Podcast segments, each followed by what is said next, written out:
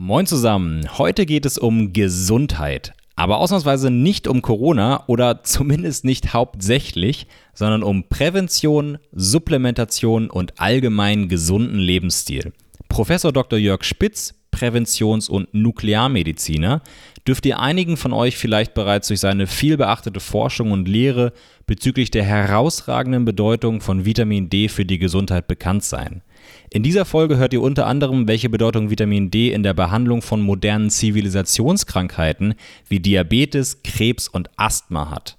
Außerdem erklärt Dr. Spitz ausführlich, wie viel Vitamin D in welcher Form und welcher Menge eingenommen werden sollte und warum bei uns hier in Deutschland der niedrige Sonnenwinkel eine Supplementation unerlässlich macht.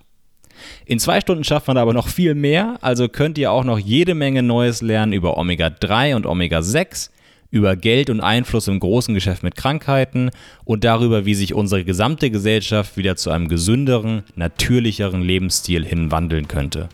Wer danach immer noch nicht genug von Professor Spitz hat, findet auf spitzen-prävention.com jede Menge weitere Infos und Videos. Und jetzt habe ich genug gesabbelt, viel Spaß mit der Folge.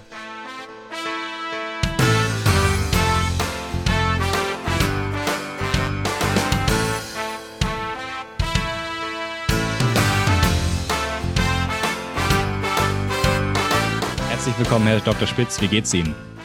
Danke der Nachfrage, den Umständen entsprechend. Sehr schön, das freut mich. Ähm, wir sprechen heute über ein Thema, das mir vorher als Begriff tatsächlich noch gar nicht äh, so geläufig war, nämlich Präventionsmedizin.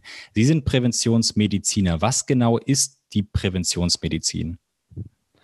Ja, die Präventionsmedizin ist äh, vor vielen Jahren entstanden und ähm, hat sich nach meiner Meinung auch schon fast wieder überholt, weil die Medizin gedacht hat, dass sie sich in ein Feld äh, begeben sollte, um Krankheiten zu verhindern. Präveniere heißt verhindern und ähm, das ist noch einmal eine Stufe besser als die sogenannte Früherkennung. Denn das, was wir heute in der Medizin treiben, die Früherkennung, bedeutet ja nur, dass ich eine Krankheit früher erkenne, sie dann länger behandeln kann, äh, was dann vielleicht auch noch etwas lukrativer wieder ist, aber für den Patienten nicht hilfreich ist. Es wäre besser, wenn man sie gar nicht erst bekäme, diese Krankheit. Ja, das ist der alte Spruch, Vorbeugen ist besser als heilen. Und nur das Problem ist, dass nicht nur bei uns in Deutschland, sondern weltweit diese Präventionsbemühungen letztlich als gescheitert angesehen werden müssen. Wir wissen seit 40 Jahren, dass wir den Hintern mehr bewegen sollten. Das waren die Sporthochschulen, die das angefangen haben. Dann äh, seit 30 Jahren wissen wir, dass wir uns falsch ernähren. Und äh, seit ungefähr 10, 15 Jahren bin ich mit Vitamin D unterwegs alles Dinge, die eigentlich relativ klar und deutlich sind, ja, aber es wird nie umgesetzt. Dann haben wir drei Präventionsgesetze gehabt in Deutschland. Und mir vorstellen, ein Gesetz erlassen worden, damit die Prävention umgesetzt wird. Nur, das war ein Schaulaufen. Ja, da war nichts drin, das war ein Papiertiger. Da sind ein paar Millionen verbraten worden, um eben Publicity zu machen, aber es ist nichts dabei herumgekommen.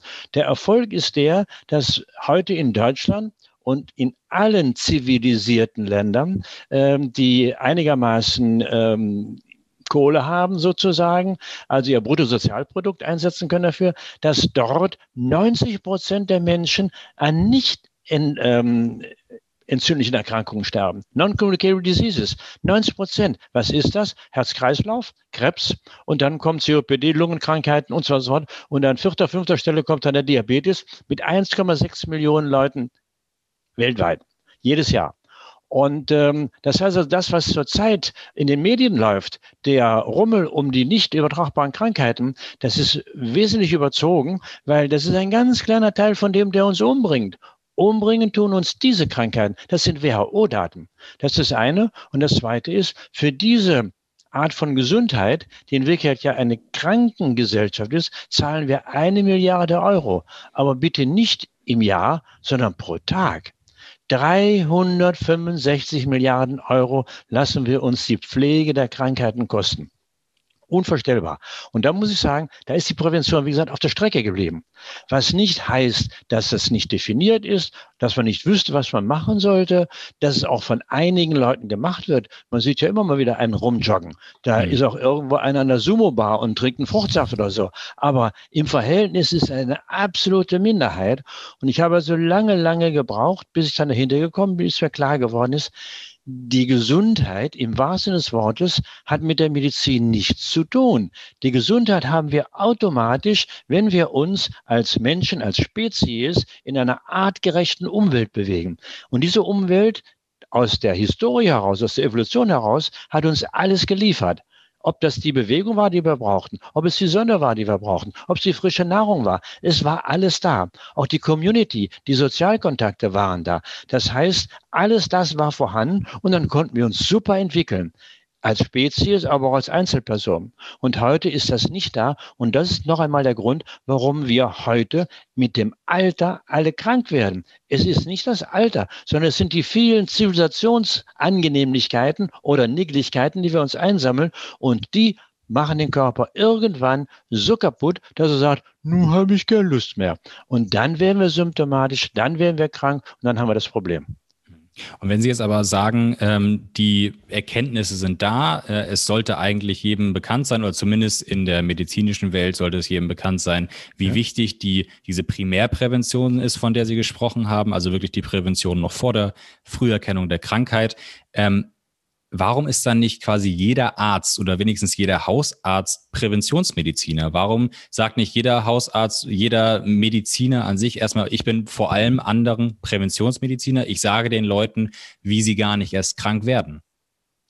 Also das ist eine berechtigte Frage und äh, auch damit habe ich mich auseinandergesetzt. Ich bin ja äh, ein Urgestein. Ich bin seit 50 Jahren jetzt in dieser Medizin unterwegs und äh, angefangen vom Hilfspfleger im Krankenhaus bis zum Herrn Professor als Institutsleiter ähm, und habe das also alles hautnah in den verschiedenen Systemen miterlebt, auch im niedergelassenen Bereich. Und da muss man sagen, dieses ist ein System, was in sich ganz klar organisiert und strukturiert ist, hat sich über Jahrzehnte so entwickelt und ist in Richtung auf Business getrimmt worden. Es geht nicht mehr darum, dass der einzelne Mensch optimal versorgt wird, sondern es geht darum, aus diesem System, aus diesem Krankensystem, einen optimalen Benefit rauszuholen. Und das sind nicht jetzt nur die, die ist Big Pharma, sondern es sind auch andere Player dabei, die großen Medizingerätehersteller, genau das Gleiche. Ja, wenn ich heute mit einem Verdacht auf Herzinfarkt äh, in ein Krankenhaus eingeliefert werde, dann habe ich schwuppdiwupp eine Koronararterienuntersuchung am Hals, obwohl man vielleicht mit einem Ultraschall auch hätte klarkommen können.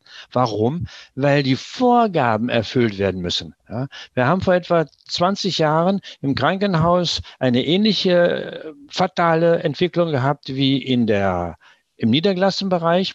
Im niedergelassenen Bereich hat man äh, Ende des letzten Jahrhunderts die sprechende Medizin abgeschafft. Warum? Das, der Vorwand war ganz einfach. Es waren ein paar schwarze Schafe da, die die Beratungsleistung ähm, über 28 Stunden am Tag abgerechnet haben. Ja, das ja, war offenkundig. Aber statt nun diese schwarzen Schafe zu erschießen ja, oder zu eliminieren, hat man das als Vorwand genommen und hat die sprechende Medizin abgeschafft, von der wir ganz klar wissen, wenn ich mit meinem Gegenüber nicht wirklich kommuniziere, kann ich auch als Arzt ihn nicht heilen. Die Droge Arzt wirkt nur, wenn wirklich das dazukommt. Das war also der erste Schritt. Das ist pauschalisiert worden, dann wird man es nicht mehr machen. Warum soll ich als Arzt äh, etwas tun, wofür ich nicht bezahlt werde? Da geht es wirklich um die Existenz, die bare Existenz. Also Sie meinen quasi, dass der Arzt vorher und nachher und währenddessen auch wirklich erklärt, was er macht, warum er es macht und wie er ja, darauf kommt. Ja. ja. Also es gibt offizielle Publikationen, die sagen, der Arzt, der einen Patienten gegenüber sitzen hat und die Anamnese erhebt, unterbricht ihn nach 20 Sekunden zum ersten Mal. Mhm. Und dann wird das ganz klar gesteuert und dann ist er nach fünf Minuten wieder draußen. Ja. Also ist die Katastrophe. Und das Gleiche ist dann äh, zehn Jahre später im Krankenhaus passiert. Das Krankenhaus war immer die Stätte, wo die, die die harten Nüsse geknackt wurden. Das heißt also, wenn einer im ambulanten Bereich nicht mehr klar kam, Kollege hat gesagt, du, ich schicke dich rein, äh, der Kollege da weiß äh, die Sachen besser. Und dann ist dieser Patient aufgearbeitet oder dieser Fall aufgearbeitet worden. Ja? Und äh, zwar so lange, bis man ein wirklich gutes Ergebnis hatte und man ihn wieder nach Hause gesund entlassen konnte. In den meisten Fällen jedenfalls. Nur das war nicht wirtschaftlich. Ja, weil von den Krankenkassen diese Liegedauer nicht entsprechend bezahlt wurde. Und dann hat man gesagt, das müssen wir renovieren und die Krankenkassen, die Krankenhäuser müssen wieder ähm, unterm Strich äh, schwarze Zahlen schreiben. Im Hintergrund muss man wissen, früher waren die Krankenhäuser überwiegend in staatlicher oder in städtischer Hand. Heute sind die in Privathand und dann muss so ein Unternehmen Kohle machen. Da muss ja. unterm Strich was positiv übrig bleiben.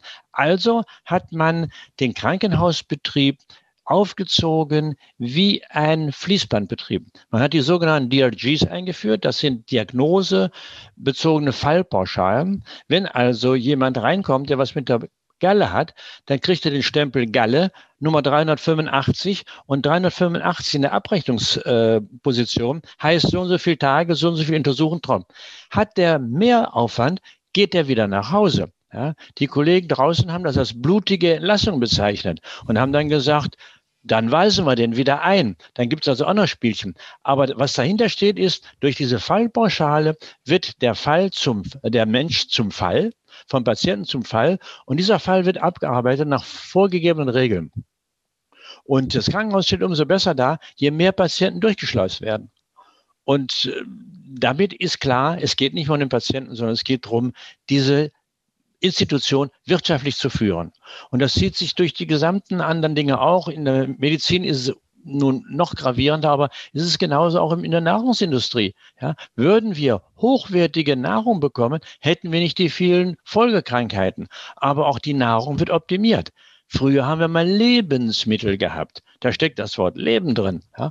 Heute haben wir irgendwelche Nahrungsmittel, die manchmal nichts mehr Natürliches haben. Ja. Da sind Kalorien drin, die wir heute überhaupt nicht mehr brauchen, aber keine Mikronährstoffe, die wir dringend brauchen. Warum? Weil man mit diesen Füllstoffen unendlich viel Geld verdienen kann. Und darum geht es. Natürlich nicht mehr in der einzelnen Packung. Wenn ich etwas für 1,80 verkaufe oder für 99 Cent, dann habe ich keine äh, 5 Euro Marge. Aber wenn ich 100.000 Millionenfach ein billiges Produkt verkaufe, was mich entsprechend 10 Cent weniger kostet, kann man recht Kopf rechnen, was dann dabei rumkommt. Und so ja. läuft es heute. So, das ist der Grund, warum die eigentliche Prävention, die Idee, nämlich die Menschen gesund zu halten, warum die ja im Grunde genommen niemand interessiert weil mit Prävention kann man kein Geld machen. Absolut. Und äh, Sie haben es ja schon gesagt, Thema falsche Incentivierung. Äh, der Spezialist verdient viel mehr als der Allgemeinmediziner oder der, der, äh, der äh, Gesundheitshelfer, der einfach nur erklärt, wie es einem besser gehen könnte. Rezepte verschreiben und OPs durchführen ist halt interess äh, viel interessanter finanziell ja. als äh, beraten. Ähm, aber wie ist denn der Wissensstand der Mediziner? Sind denn, wie viel macht Prävention im Studium heutzutage aus? Sind die Mediziner zumindest theoretisch dazu in der Lage, diese äh, Hinweise und, und Tipps zu geben oder setzt es da schon an? Also da geht's schon los und ich muss zu meiner Schande gestehen, äh, meine äh, Zeit ist 50 Jahre her. Wie es im Augenblick genau läuft, kann ich sagen, aber auch damals schon. Ähm, wir haben natürlich Ernährungskunde gehabt. Aber das waren in der Ernährungskunde, das waren die Doofen, die haben die, die, die Diätpläne, haben die kopiert und auf der Station ausgeteilt. Mehr war es nicht damals. Und ähm, wir haben eigentlich oder hatten zumindest im Studium bis zum Physikum ein ausgesprochen gutes Inhaltsverzeichnis unserer äh, Aufgaben. Da wurde wirklich die Basis gelegt, wie der Mensch funktioniert und so weiter und so fort. Aber dann mit dem Schritt in die Klinik rein, war das alles plötzlich weg. Dann gab es am Krankenbett, das war ja Bedside-Teaching, äh, was ja auch heute noch intensiv wird. Dann gibt es am Krankenbett, gibt es nur die Pille. Und wenn die Pille nicht mehr hilft, dann gibt es die Spritze. Und wenn die Spritze nicht mehr hilft, dann gibt es die Operation. Das sind die Kaskade, wie sie ablaufen. Und äh, alles an und das ist vorgefertigt nach Leitlinien, was man tun darf, was man tun muss. Und da drin äh, wird gearbeitet und vor allen Dingen, was noch dazu kommt, ähm, dass diese Leitlinien, die erstellt worden sind, dem Kollegen das Gefühl der Sicherheit gibt. Wenn er sich innerhalb dieser Leitlinien bewegt, kann ihm nichts passieren. Wenn Sie jemanden leitliniengerecht umbringen, dann ist das Pech für den Patienten, aber Sie haben nie ein Problem äh, mit dem Kadi. Null, weil Sie ja leitliniengemäß gehandelt haben. Handeln Sie aber anders und sagen, Unsinn, ich mache das, es ja viel sinnvoller ist in dieser speziellen Fall. Und das war ja mal die ärztliche Kunst Ja? Mhm. Es ging damals nicht um, ähm, na, wie heißt so schön, doppelt Placebo kontrolliert, Evidenz, sondern es ging darum, die Kunst zu beherrschen, dem Patienten zu helfen in seiner individuellen Situation. Und das läuft heute nicht mehr, sondern es läuft heute Schema F, ja, alles vorgegeben, alles eingeschichtet, jedenfalls bei den meisten so. Ich will nicht alle Kollegen über den Kamm scheren, aber bei der großen Mehrheit läuft es so. Warum? Weil sie so ausgebildet worden sind. Und das weil heißt, sie auch täglich weiter so ausgebildet werden über die Medien, über die Spezialmedien. Das heißt ja auch, dass es eigentlich äh, äh, der Job an sich dadurch auch an Komplexität verliert, weil man einfach den Leitlinien folgt und selber weniger nachdenken muss. Auch das natürlich, auch das natürlich. Das ist dann relativ einfach. Äh, ich gucke danach, habe zwei, drei Möglichkeiten, bestimmte Gestaltung, ist ganz klar, was ich tun kann. Ja, ich muss mir also groß überlegen, wobei, noch einmal, das war nicht die Intention ähm, der Kollegen, als sie angefangen Medizin zu studieren. Wobei, es kommt noch ein Thema hinzu, was auch nicht so sehr äh, fein ist, aber wir haben irgendwann in den äh, 90er Jahren angefangen, äh, als es den Ran auf das Medizinstudium gab, weil man sah, dass man da ganz gut verdienen konnte, hat der Staat da angefangen, äh, Grenzen einzuziehen und kam dann auf die glorreiche Idee zu sagen, nur mit einem Einser äh, Examen darfst du Medizin studieren. Ja, das ist so äh, hirnrissig wie irgendetwas. In meinem Jahrgang damals, da waren wir waren, glaube ich, noch mit etwa 40, die wir Abitur gemacht haben. Davon sind acht Ärzte geworden und fünf Professoren. Und drei von diesen Professoren haben ein Abitur hingelegt. Das war so man gerade eben noch. Mhm. Die hätten nie studiert sind auch Professoren geworden. Warum? Weil die Schule sie nicht interessiert hat. Als die mal in ihrem Beruf drin waren, da sind die abgezogen. Was wir dann gemacht haben, ist diejenigen, die fleißig waren, und deswegen sind auch so viele Frauen in der Medizin heute, die fleißig waren, die sind einfach fleißiger auf der Schule und bekommen die besseren Noten, dann durften die Medizin studieren. Aber das war nicht die Auswahl, die die Medizin braucht. Ja, das kommt also nochmal hinzu.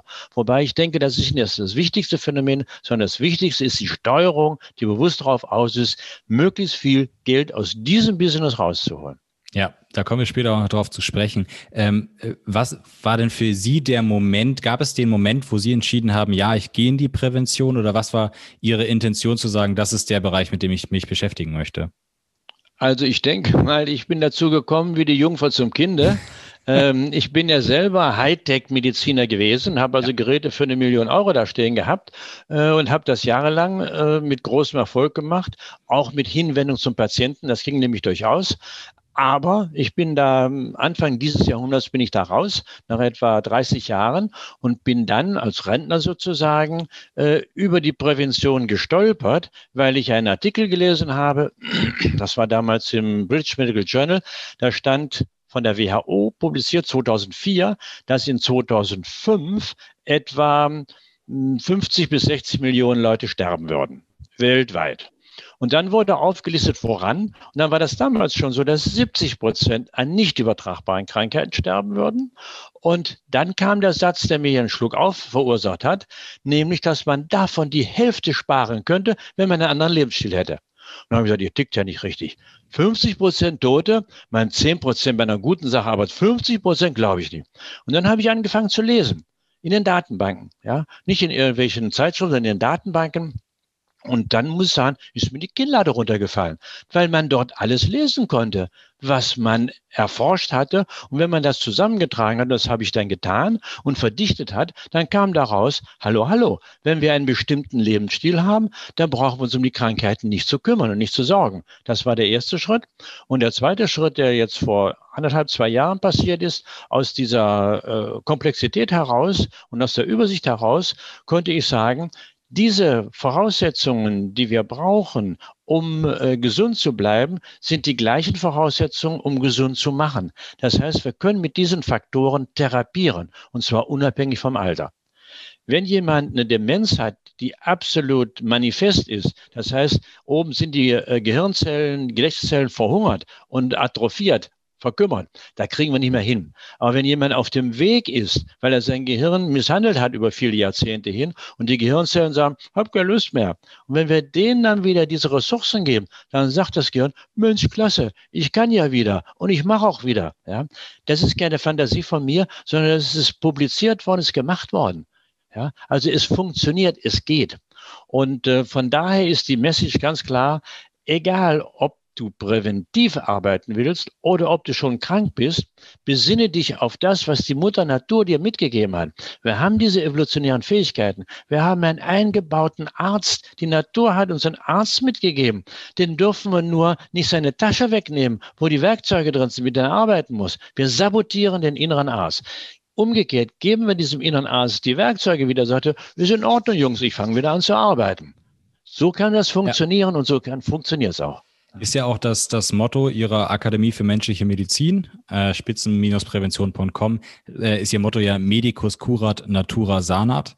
Also ja. der Punkt ist ja, ähm, wenn das, wenn man das liest, wenn man das hört, denken viele erstmal an Naturheilkunde, denken vielleicht an Homöopathie äh, im, im, im schlimmsten Falle. Das heißt, sie denken ja erstmal an Aspekte, äh, die gar nicht so an die, an die Gesellschaft rangehen, daran, wie man äh, leben sollte, wie man sich, wie man mit, mit sich selbst ja. quasi umgehen sollte. Haben Sie häufig das, dass Sie ja missverstanden werden, dass man denkt, Sie sind einer von denen, der sagt, naja, westliche Medizin ist böse und wir sollten äh, nur noch das machen, was die Alten gemacht haben? Also ähm, das begegnet mir eigentlich nicht, ähm, eher ja, Unverständnis oder Borniertheit im positiven Sinne. Das heißt also, man ist einfach fokussiert ähm, und äh, ist dann nicht bereit, äh, diesen Müll diesen, äh, anzuhören, weil man ja ein, in einem System lebt, was in sich äh, funktioniert. Ähm, das Problem ist, dass das jetzt auch absolut neue Erkenntnisse sind. Ich tue seit 15 Jahren nichts anderes mehr als lesen, lesen, lesen, lesen. Ja, den ganzen Tag, weil ich nichts mehr wieder zu tun habe. Und dann bin ich dazu gekommen. Und andere natürlich auch. Aber das sind ganz einzelne versprengte Keime noch sozusagen, die da hinkommen. In äh, Australien zum Beispiel ist eine junge Neurologin, die hat vor drei, vier Jahren hat die eine neue ähm, Zeitschrift gegründet, die heißt Nutritional Psychiatry. Ernährungspsychiatrie. Ja, da stehen im gängigen Neurologen stehen die Haare hoch. Ja, aber sie hat gesagt, die sogenannten Geisteserkrankungen sind gar keine Geisteserkrankungen. Der Geist kann gar nicht krank werden. Was krank wird, sind die Gehirnzellen. Und die Gehirnzellen sind Körperzellen wie alle anderen auch. Und wenn ich jetzt zum Beispiel durch einen Diabetes oder durch andere Dinge im Körper eine Entzündung habe, dann kommt es auch zur Entzündung der Gehirnzellen. Und die Depression zum Beispiel, wissen wir heute, ist eine Entzündung der Gehirnzellen. Beeinflusse ich jetzt den Körper entsprechend, dass die Entzündung wieder rausgeht, dann werden auch die Gehirnzellen nicht mehr entzündet sein, dann ist die Depression futsch. Das war die Theorie. Und sie hat gezeigt, dass das funktioniert. Sie hat also ein paar hundert äh, depressiven äh, Patientinnen, hat sie gesagt, nicht als Therapie, sondern wir gucken einfach mal. Es gibt äh, die Aussage, dass niemand es schafft, ein ganzes Jahr lang seine Ernährung umzustellen. Die kippen immer das alte Muster zurück. Ich würde euch bitten, versucht doch mal, ob ihr ein ganzes Jahr lang mediterran euch ernähren könnt.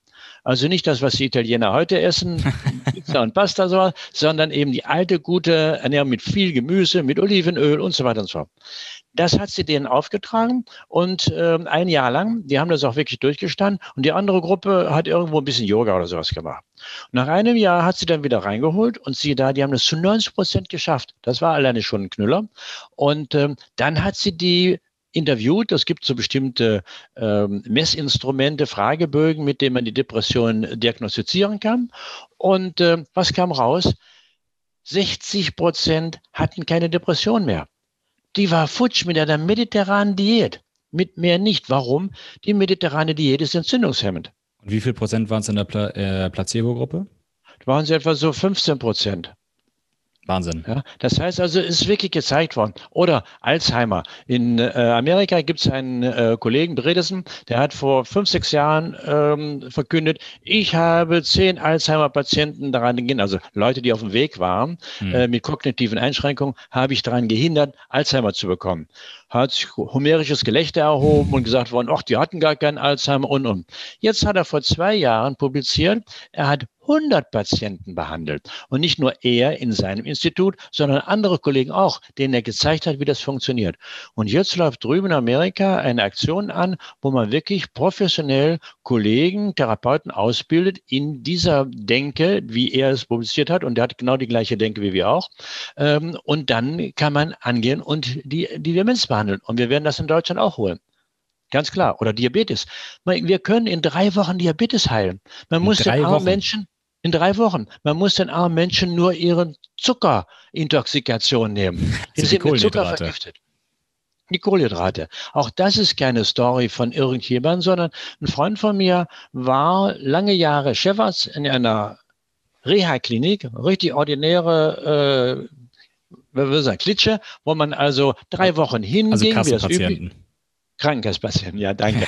äh, drei Wochen hinging und nach den drei Wochen mit dem Diabetes wieder nach Hause gegangen ist.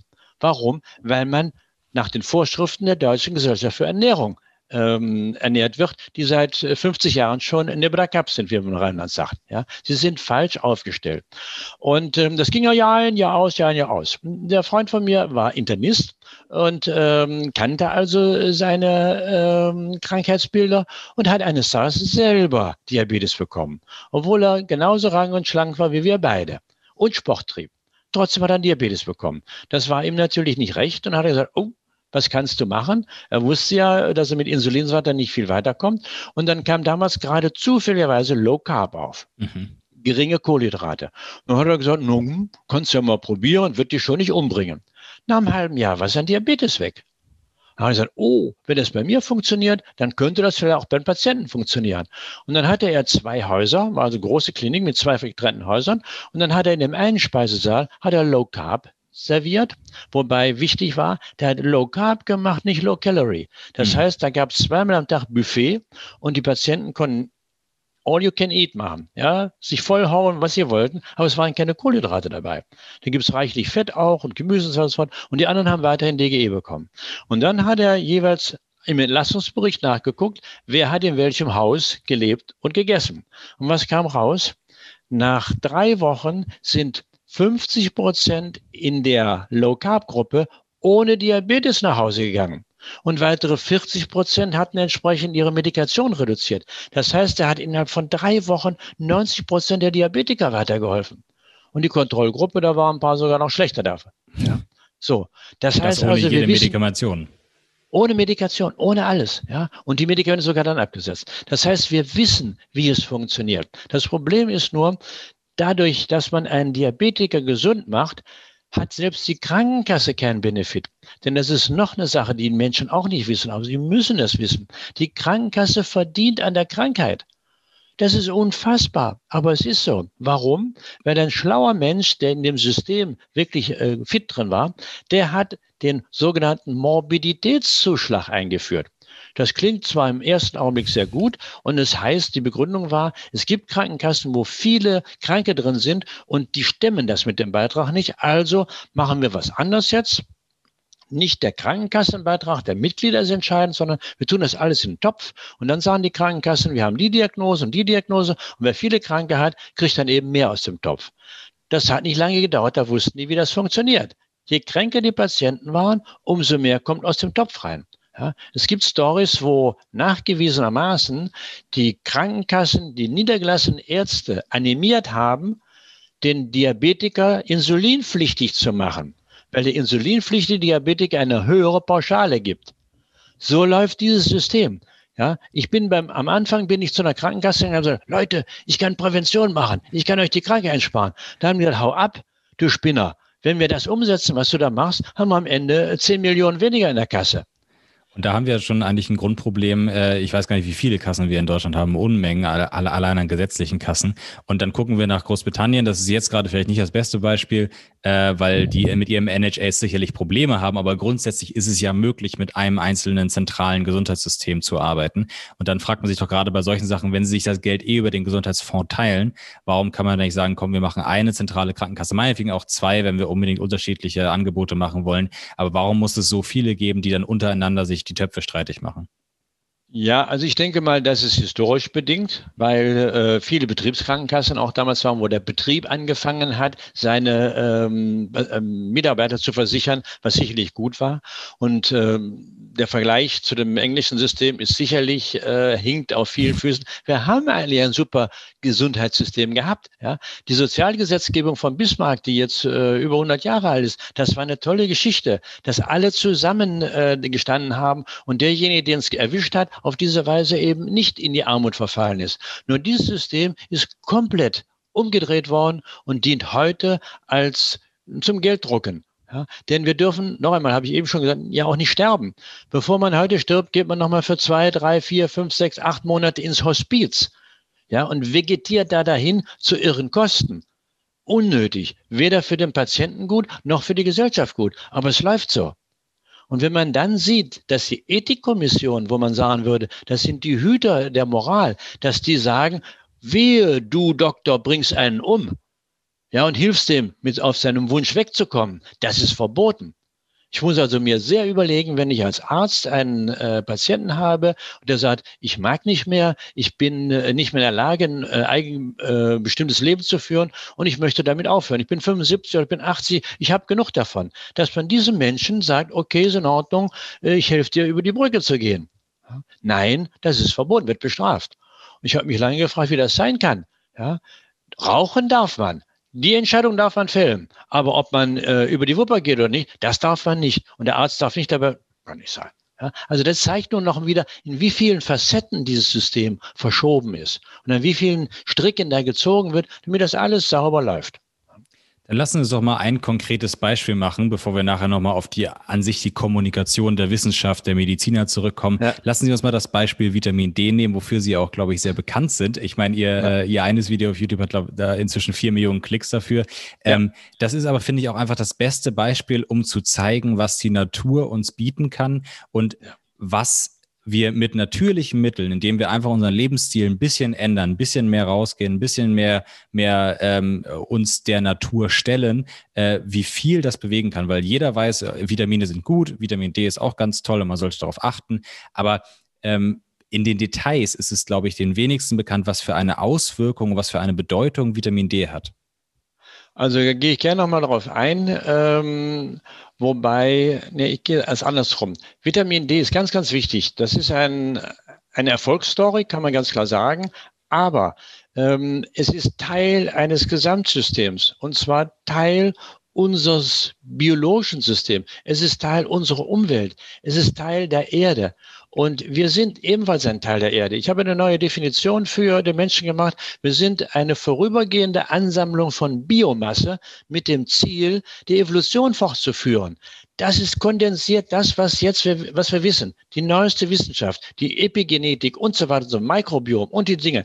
Wenn man diese Dinge, die heute oder vor letzten zehn Jahren gefunden worden sind, ist ja nicht erfunden, sondern man hat sie entdeckt sozusagen. Wenn man das zusammenführt, dann ist vollkommen klar, der Mensch ist in der Evolution auf der Erde entstanden. Wir sind Terranauten, keine Astronauten. Da oben brauchen wir Milliarden, um die Leute vegetieren zu lassen. Hier unten kriegen wir alles gratis. Und was die Natur uns gratis gibt, das ist, ja, wenn man so will, ein zufälliges Gemisch von dem, was dort war oder Umstände, die da waren auf der Erde, als wir geworden sind. Und das ist wie bei VW. Wenn ein, eine Autostraße gemacht ein Fließband gemacht wird, dann müssen bestimmte Teile an bestimmten Stellen sein, damit das Auto zum Schluss fertig wird. Wenn ich jetzt hingehe und an diesem Fließband viele dieser Umgebungsfaktoren wegnehme, dann kommt dahinter kein fertiges Auto raus. Und genauso ist der Mensch. Der Mensch ist in dieser Umwelt entstanden, die ihm das Sonnenlicht gibt, die ihm die Bewegung gegeben hat, die ihm die frische Nahrung gegeben hat, die ihm die Sozialkontakte gegeben hat. Alles das war automatisch da. Da hat sich niemand drum kümmern müssen. Deswegen lief die Prävention auch so gut. Und deswegen waren wir auch so fit. Wir sind zu Fuß um die ganze Welt gegangen. Heute schaffen die meisten gerne 500 Meter mehr. Ja, so. Und da jetzt nochmal zurück auf die Frage. Vitamin D, die Sonne ist ein Teil davon. Und die Sonne war das erste Teil, was auf dieser Erde reagiert hat. Die Sonne ist unser Fixstern sozusagen und die Erde dreht sich drumherum und kriegt so viel Energie ab, wie wir brauchen. Am Anfang waren es ein paar Einzeller, die sind dann irgendwann zusammengekrochen und auf diese Weise haben wir dann Mehrzeller bekommen. Ja, da haben, haben übrigens auch die Einzeller, die geblieben sind, die haben gesagt, ihr Idioten, was macht ihr da? Ja, und die Vielzeller waren natürlich viel, viel äh, effektiver. Und auf diese Weise haben sich dann die Pflanzen, die Tiere, aber alles ist unter der Sonne entstanden. Ohne Sonne geht gar nichts. Wir hatten minus 70 Grad hier. Das heißt also, was die ähm, Hautärzte erzählen im Schlepptau von den, der Kosmetikindustrie, dass die Sonne uns umbringt, ist Unsinn. Wenn das so wäre, hätte die uns vor Millionen von Jahren umgebracht. Da waren wir viel weniger als heute.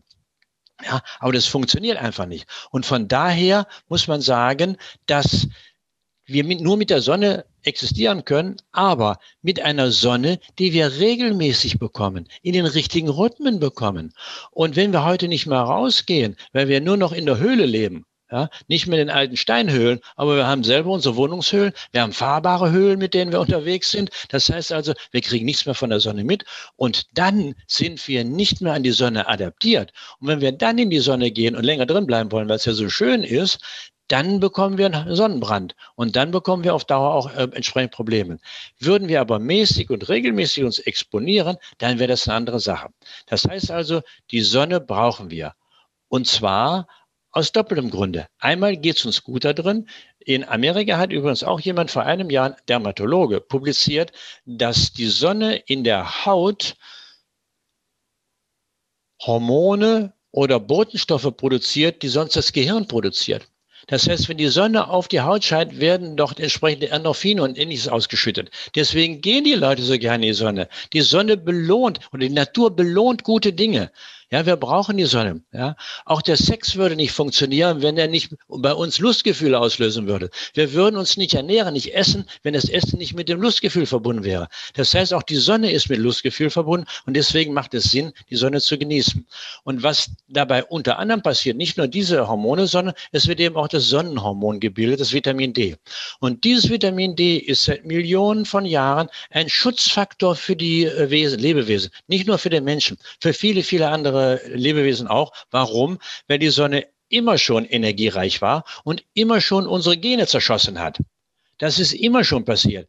Bei uns jetzt eher schwer nachvollziehbar, aber wenn Sie einen Einzeller haben, der ja nur eine ganz kleine Hülle hat, da haut die Sonne rein und macht das, was an Geninformationen da ist, kaputt. Und Vitamin D ist dazu da, unter anderem, diese Schäden an unserem Erbgut wieder zu reparieren. Wir haben vier Reparaturkolonnen, die jeden Tag die Gene bügeln und wieder fit machen. Nur wenn wir diese Reparaturkolonnen sabotieren, wenn eben kein Vitamin D da ist, damit die Zelle das nutzen kann, dann funktioniert das System nicht mehr und dann läuft es aus dem Ruder. und das ist nicht zum ersten Mal passiert. Wie, wie ist denn die Situation in, in, Deutschland? Können Sie das einmal in so einen Überblick geben? Wie viele Menschen in Deutschland haben einen Vitamin D-Mangel, beziehungsweise wie, wie doll ist dieser? Also, als ich angefangen habe mit der Story, bin ich äh, über das Robert-Koch-Institut gestolpert. Das war damals äh, zwar auch schon mit Impfen unterwegs, aber nicht so sehr wie heute. und äh, das Robert-Koch-Institut ist eine staatliche Institution und hat irgendwann im Auftrag der Bundesregierung eine Studie gemacht, auch zu Vitamin D. Und zwar mehrere Studien. Das eine war eine KICS-Studie, also die Kinderstudie, und das zweite war eine Erwachsenenstudie. Da werden dann repräsentativ aus der Bevölkerung bestimmte Leute rausgezogen und die werden dann untersucht, sodass das, was man als Ergebnis bekommt, auch wenn man nur drei oder 4.000 Leute untersucht, repräsentativ für Deutschland ist. Und 2000, das ist 2008 gemacht worden und dann später, ein paar Jahre später publiziert worden, da war es so, dass wenn man den modernen Grenzwert ansetzt, und der ist bei 30 Nanogramm, unterhalb von 30 Nanogramm geht nichts mehr. Diese 30 Nanogramm Kilogramm entsprechen der Ölmarke im Auto. Da fährt niemand mit der unteren Ölmarke. Da tut er noch einen Liter drauf. Deswegen sagen wir heute auch, bitte tu noch ein Literchen drauf. Sieh zu, dass du einen Spiegel von 40 bis 60 Nanogramm hast. Und äh, wenn du das hast, dann bist du gut drauf. Und ähm, unterhalb von 30 Nanogramm gehen die Krankheitswahrscheinlichkeiten hoch. Und wenn man weniger als 10 Nanogramm pro Milliliter hat, dann ist, um ein aktuelles Beispiel zu nehmen, die Wahrscheinlichkeit 15-fach erhöht, an SARS-CoV-19 zu sterben, SARS-CoV-2 zu sterben. 15-fach. Das habe ich nicht erfunden, sondern das hat die Uni in Heidelberg gefunden. Die haben ein paar hundert Menschen untersucht und haben zufälligerweise auch Vitamin D bestimmt. Und dann haben sie verglichen, bab, bab, bab, bab, auch die Altersmorbidität und so weiter alles raus. Und dann kam das raus. Wer unter 10 war, das ist also wirklich grottenschlecht, den erwischt es. Und das ist der Grund, warum es auch jüngere Menschen erwischt. Vor allem, wenn die übergewichtig sind. Die haben dann alle einen extremen Vitamin D-Mangel und der kostet einen dann das Leben in so einer kritischen Situation. Wie viele Menschen in Deutschland sind denn unter diesen 10? Ist das ein großer Anteil? Ja, es sind 10 Prozent. Das sind 8 Millionen Menschen. 8 Millionen Menschen. Und die werden diesen Mangel jetzt bezahlen in den nächsten Monaten. Wir sind jetzt im tiefen Vitamin D-Winter. Das heißt, wir kommen erst noch rein. Ja, Ende Februar, Anfang März ist der tiefste Vitamin D-Winter, bevor die Sonne wieder loslegt. Und ähm, wenn man sich die alten Stories anschaut, äh, ist ja nichts Neues passiert, sondern wir haben einen anderen Erreger. Aber wenn Sie Influenza anschauen, so, das geht immer so im Dezember rum los, dann wird der Vitamin D nämlich immer weniger, was wir vom Sommer gehabt haben, und dann steigt die Gripperate an. Ja, die, warum? Weil das Immunsystem nicht mehr in der Lage ist, darauf zu reagieren. Und was aber noch dazu kommt, die Heidelberger haben dann auch gesagt, okay, 10 Nanogramm, das war die absolute Schwelle, aber wer weniger als 20 hat, der hat immer noch das zehnfache Risiko. Und wenn man da reingeht, und zwar haben neue Daten von 2018, ja, das Universum hat mit zwei Millionen deutsche Vitamin D-Werte geschenkt, sodass wir also wirklich sagen können, das sind aktuelle Daten, nicht von damals, sondern von jetzt. Und ähm, dann konnten wir zeigen, dass also unter 20 Nanogramm weitere 20 Prozent sind. Das heißt, mit den anderen zusammen sind wir fast auf einem Drittel der Bevölkerung. Das sind mehr als 20 bis 25 Millionen Menschen, die jetzt in die dunkle Jahreszeit gehen. Und wehe, sie haben kein Vitamin D. Noch eine andere Story, die in die gleiche Richtung geht. Ähm, Im Sommer ist berichtet worden in der Schweiz von dem Wunder von Elk. Ja, mhm. Das war ein, ein Altenwohnheim, da ist äh, zweimal Covid-19 durchgeschossen und niemand ist gestorben.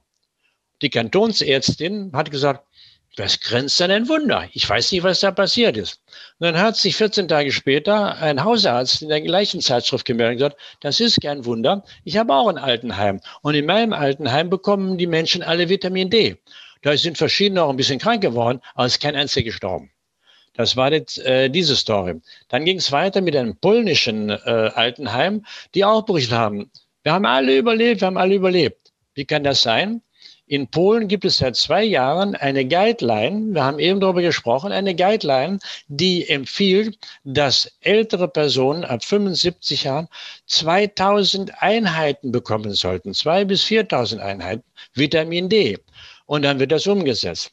Und dann steht noch da drin in der Guideline, wenn jemand übergewichtig ist, was das große Risiko ja bei SARS-CoV-2 ist, dann kriegt er sechs bis 8.000 Einheiten in der Guideline. Und das haben die dort umgesetzt in diesem äh, Heim. Wahrscheinlich. Und die dritte Story, die dazu kommt, und da sind wir nicht mehr bei wahrscheinlich, sondern sind wir in Frankreich, auch in einem Altenheim, einen ganzen Verbund von Altenheimen. Dort hat man eine eigene Krankenstation gehabt und dann geguckt, was haben denn, was für Menschen kommen auf die Krankenstation? Wer wird denn krank? Und dann kam raus, diejenigen, die in diesem Altenheimverbund mit Vitamin D versorgt werden, das waren etliche, sind nicht in die Intensivstation gekommen. Nur die anderen sind dort reingegangen. Das war also ganz ein Entscheidungskriterium. Und dann kam eben obendrauf jetzt noch die Studie von Heidelberg, die gezeigt hat, warum es knallt, nämlich wenn man extrem niedrig ist. Wenn wir also unsere Alten in den Heimen mit DMD versorgen würden, das sie ja nicht haben, wenn er nicht zufälligerweise einen gnädigen Hausarzt hat oder die Angehörigen geben ist, dann sitzen die den ganzen Tag im Zimmer, bekommen grottenschlechtes Essen, ja, und sind übergewichtig und dann kommt das Grippevirus und hält das letzte Loch noch zu, was da ist. Ja. Wenn wir denen Vitamin D geben würden, dann wäre die ganze Story ausgehandelt. Dann hätten wir keine oder fast keine Todesfälle mehr. Wenn Sie jetzt schon sagen, 2000 oder 4000, 6000 äh, Einheiten, je nachdem, welcher Guideline ja. man folgt und welchem, welcher Situation man ist, wie kann man denn für sich selber identifizieren, muss ich überhaupt supplementieren und wenn ja, wie viel, wie oft und in welcher Form? Also ich wette mit jedem der Zuhörer oder Zuschauer, der nicht supplementiert, dass er im Keller ist. Und man kann das äh, nicht vermuten und man kann es auch nicht nachweisen aus dem Empfinden heraus, weil es gibt keine typischen Symptome für eine Vitamin D-Mangelerkrankung. Äh, der eine ist müde, der andere watschelt wie, wie ein äh, Auerhahn. Also ganz, ganz schwierig, was der Einzelne hat. Man kann es aber messen und das ist das Tolle. Wir können Vitamin D im Blut messen und zwar seit 40 Jahren. Ich habe dasselbe getan. Es ist also nicht so, als ob ich Vitamin D erst seit gestern kennen würde, sondern ich habe als Endokrinologe in der Klinik ein eigenes Labor gehabt und habe Vitamin D bestimmt. 1980 hat das etwa angefangen. Und da war das nur Knochenvitamin und das war fertig. Ich habe dann Osteoporose damit behandelt und so weiter. Ich werde heute noch ein bisschen rot, denn damals haben wir eben nur 600 Einheiten gegeben, weil wir es nicht besser wussten. Heute wissen wir, dass wir eben 6000 brauchen. Und ähm, dann ist das eben ans Laufen gekommen, als man gesehen hat, dass es kein Vitamin, sondern ein Hormon ist. Und Hormone haben Rezeptoren an den Zellen. Und man hat dann nicht nur im Darm, wo Vitamin D das Kalzium rausholt als Aufgabe, diese Rezeptoren gefunden, sondern man hat die überall an den Zellen gefunden. Und dann wurde klar, der gesamte Körper braucht Vitamin D und dann ist es die Forschung losgegangen. Und äh, dann ist natürlich auch geprüft worden, wie viel brauchen wir denn davon? Wo stecken die Menschen? Und dann war es so, dass in den Industrieländern, ob Amerika oder in Deutschland, so im Schnitt mal ungefähr bei 20 waren. Ja. Das heißt, die Hälfte war drüber, aber die andere Hälfte war dann auch unten drunter. War also ganz, ganz schön schlecht. Und dann haben wir, und nicht ich alleine, sondern eine Handvoll Leute angefangen in Deutschland und haben gepredigt und haben gesagt, liebe Leute, ihr seid im Keller, ihr könnt was tun. Und ähm, ich habe mir allerdings oder ich habe gehofft, dass wir was bewirken können. Aber dass wir so viel bewirken würden, habe ich nicht gedacht. Durch diese zwei Millionen Daten, die wir jetzt haben, konnten wir zeigen, dass zwischen 2008 und 2018, also innerhalb von zehn Jahren, die ältere Bevölkerung ab dem 60. Lebensjahr, weil die also eigenverantwortlich äh, unterwegs ist, die hat die Botschaft verstanden und wir haben einen 40-prozentigen Anstieg des Vitamin D-Spiegels in der Bevölkerung in Alten. 40 Prozent mehr, von 20 auf 28. Und das lässt hoffen. Und das alles über Supplementierung oder über mehr in die Sonne gehen? Also die Daten sprechen dagegen, weil man kann das indirekt ablesen, wenn man sich den Verlauf anschaut. Diejenigen, die nicht in die Sonne gehen, haben im Sommer relativ noch halbwegs normale Werte und im Winter sind die im Keller. Diejenigen, die supplementieren, haben diesen Verlauf nicht mehr. Die haben durchgehend gleichmäßigen gleich Vitamin D-Spiegel. Das ist ein klares Zeichen, dass dort supplementiert wird. Und anders geht es auch nicht. Wenn, wenn wir jetzt einmal bei der Sonne als eigentliches Objekt bleiben, Sie haben ja auch gerade sogar schon gesagt, Vitamin D ist eigentlich schon der falsche Begriff, sondern es ist ein Sonnenhormon.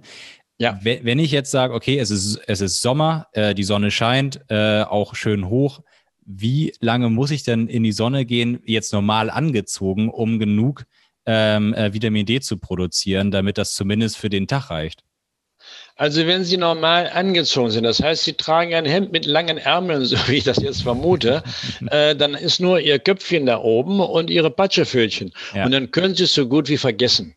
Dann können Sie es so gut wie vergessen. Es kommt noch etwas hinzu. Diese unsinnige Empfehlung der Hautärzte, es reicht, wenn man Kopf und Hände da reinhält, ist insofern doppelt bescheuert, weil 70 Prozent aller Hautkarzinome, weiße Hautkrebs, im Gesicht entstehen, auf den sogenannten Sonnenetagen. Das ist die Stirn, das sind die Nasen, das sind die Ohren. Warum? Weil die immer exponiert werden. Das Problem ist nur, damit machen sie nicht genügend Vitamin D. Und dann ist die Haut nämlich nicht geschützt durch Vitamin D und dann machen die Sonnenstrahlen da Monopoly und dann haben sie ihren Krebs hinterher. Das heißt also, sie müssten sich mal zumindest mal die Ärmel aufkrempeln und die Beine hochziehen. Ja, das wäre eine Möglichkeit, weil wir wissen heute, dass die Vitamin D-Produktion A, vom Sonnenstand abhängig ist, da kommen wir noch drauf zu sprechen, und zum Zweiten von der Fläche, die ich äh, besteine. Und früher sind wir eben nackig rumgelaufen. Lendenschutz, okay, aber das war's dann auch. Ne? Und ähm, heute haben wir eben alles zugedeckt auch bei Tieren funktioniert das so. Man hat Kühe auf die Weide gestellt und die mit unterschiedlich großen Decken abgedeckt, mit Planen abgedeckt und im Herbst gemessen, wie viel Vitamin D die hatten. Und die, die zugedeckt waren, haben kein Vitamin D gemacht und die nur eine kleine Plane hatten, die haben etwa 40, 50 Prozent gemacht. Das heißt also, das sind Dinge, die absolut experimentell untersucht worden sind. Die auch bekannt sind. Also es, Kühe werden ja heutzutage in der konventionellen Landwirtschaft teilweise Vitamin D supplementiert. Das heißt, bei den Kühen haben wir es verstanden, bei den Menschen nicht. Ja, ja. die, ähm, die Fleischproduktion, die ja entsetzlich ist, aber die wissen, was die Tiere brauchen. Sie können ihnen nicht alles geben, aber vieles, was sie brauchen und noch mehr, wenn wir ähm, im Bereich von ähm, ja kulturellen Dingen geht oder auch, äh, na, wie nennt man das, ähm, nicht Symbole, Statussymbole geht, wie zum Beispiel Rentiere. Wenn Sie mal in einen Rentierstall kommen und gucken, was da ähm, im Wandschrank drin ist, da werden Sie als Normalverbraucher blass an Supplementen. Da ist eine riesen Latte von Supplementen, weil die ganz genau wissen, wenn so ein Pferd Hochleistung leisten soll, dann muss es fit sein. Dann braucht es das, das, das und das und das. Und wir wissen auch das, was der Mensch das braucht viele Dinge, die äh, immer wieder angezweifelt werden. Es wird ja gesagt, man kann sich gesund ernähren. Ja, ja, ja, man kann auch äh, Marathon laufen. Aber auf der anderen Seite, 90 Prozent der Bevölkerung läuft gern Marathon, den man auch nicht ma machen muss, bewegt sich aber nicht genug. Auch da, es gibt eine große Studie, die ganz klar zeigt, egal wie alt wir sind, 20 Prozent der Bevölkerung schafft es, die Vorgabe, dreieinhalb Stunden in der Woche äh, zu arbeiten und nicht äh, körperlich tätig zu sein. Es ist da, es ist aktenkundig, aber es wird nicht umgesetzt. Es wird zwar immer auch beim Arzt gesagt, ja, Sie haben Diabetes, Sie müssen sich bewegen und Sie müssen sich richtig ernähren. Punkt.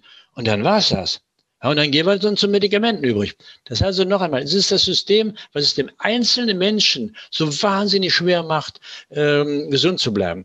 Wenn man diese Statistiken liest und sagt, 80 Prozent bewegen den Hintern nicht. 80 Prozent haben zu wenig Vitamin D. 80 Prozent ernähren sich falsch. Da habe ich irgendwann gesagt, wie kann das sein? Sind die Menschen alle so dumm? Wieso bewegen? Kann doch nicht sein. Und dann habe ich gesagt, hm, ich meine, ich bin schlau, ich bin Professor, ja, klar. Aber alle so dumm? Nein. Und dann ist mir klar geworden, nicht der einzelne Mensch ist es, der sich falsch entscheidet, sondern die Gesellschaft hat sich falsch entwickelt. Wir sind durch die Faszination der Technik sind wir komplett in eine falsche Richtung gegangen und deswegen ist das anständige Essen verloren gegangen, die Bewegung ist verloren gegangen. Das war die Erfindung des Rades. Super. Ja, ich habe ein Auto vor der Tür stehen. Super. Keiner denkt dran, wenn er den Hintern nicht bewegt, dass es seine Muskulatur nicht trainiert. Und wenn die Muskulatur nicht trainiert wird, baut der Körper die ab. Und ich habe neulich einen Spruch getan und gesagt habe, wer mit 50 keinen Hintern in der Hose hat, hat mit 70 kein Hirn mehr im Kopf. Warum? Die Muskulatur bietet auch, bildet auch Botenstoffe, so wie die Sonne. Und zwar Botenstoffe, die die Gehirnzellen dazu bringen, sich zu vermehren.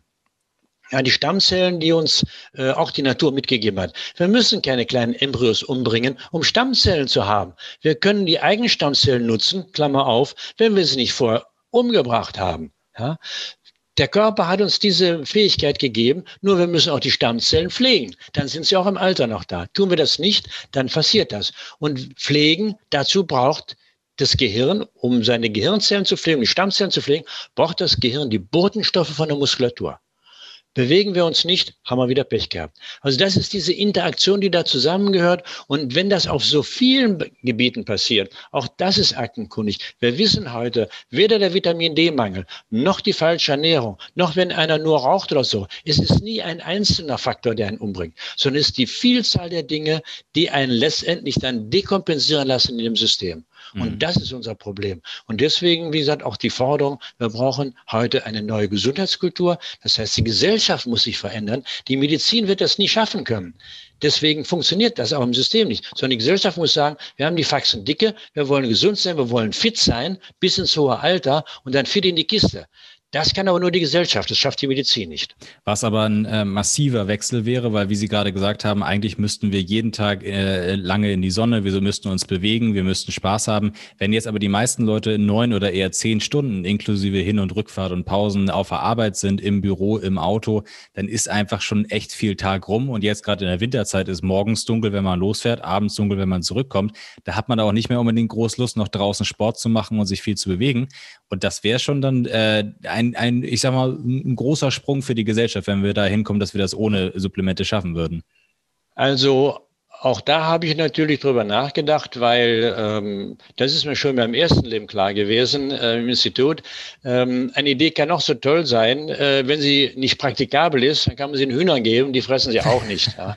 Also von daher lohnt, sondern wir müssen neue, wir müssen unsere Intelligenz nutzen, nicht um auf den Mars zu fliegen, sondern die Intelligenz nutzen, um die zweitbesten Lösungen zu finden. Denn die zweitbeste Lösung, die funktioniert, ist besser als die beste Lösung, von der ich träume. Und die zweitbeste Lösung, was die Sonne angeht, ist die Supplementation. Zumindest mal für Vitamin D dass wir ein helles Sonnenlicht brauchen, um entsprechend andere Dinge zu bewirken, nämlich über die Augen Serotonin auszuschütten, damit wir schlafen und so. Das ist eine andere Geschichte. Aber den Vitamin D-Mangel können wir beseitigen.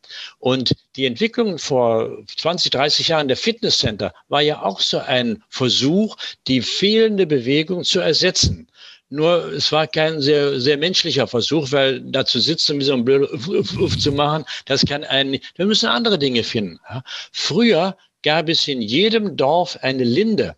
Und da wurde dann am Wochenende getanzt, der Tanz unter der Linde. Und es gibt nichts, was so effektiv ist wie Tanzen, ja, als Präventionsmaßnahme. Sie bewegen ihren Hintern, ja, sie hören die Musik, müssen die Musik in Bewegung umsetzen und haben noch Sozialkontakt dabei. Das heißt, sie haben vier oder fünf Faktoren, die wir Menschen brauchen. Und das nur, wenn man ein bisschen tanzt. Und das lief da standardmäßig ab. Das war der Rhythmus. Man traf sich am Wochenende zum Tanz unter der Linde. Heute sitzen wir irgendwo in der Kaschemme drin, ufta, ufta, ufta. Das ist dann alles, was da läuft, ja. ja also von also daher. Luft ist da auf jeden Fall nicht. Und die frische Luft fehlt auch noch, ja. Also deswegen noch einmal, wir können das machen. Ein anderes Beispiel sind die Omega-3-Fettsäuren, die sich dann langsam auch so ein bisschen äh, rumsprechen. Omega-3-Fettsäuren brauchen wir zwei Gramm, mehr ist es nicht. Minimale Menge, die wir früher gehabt haben.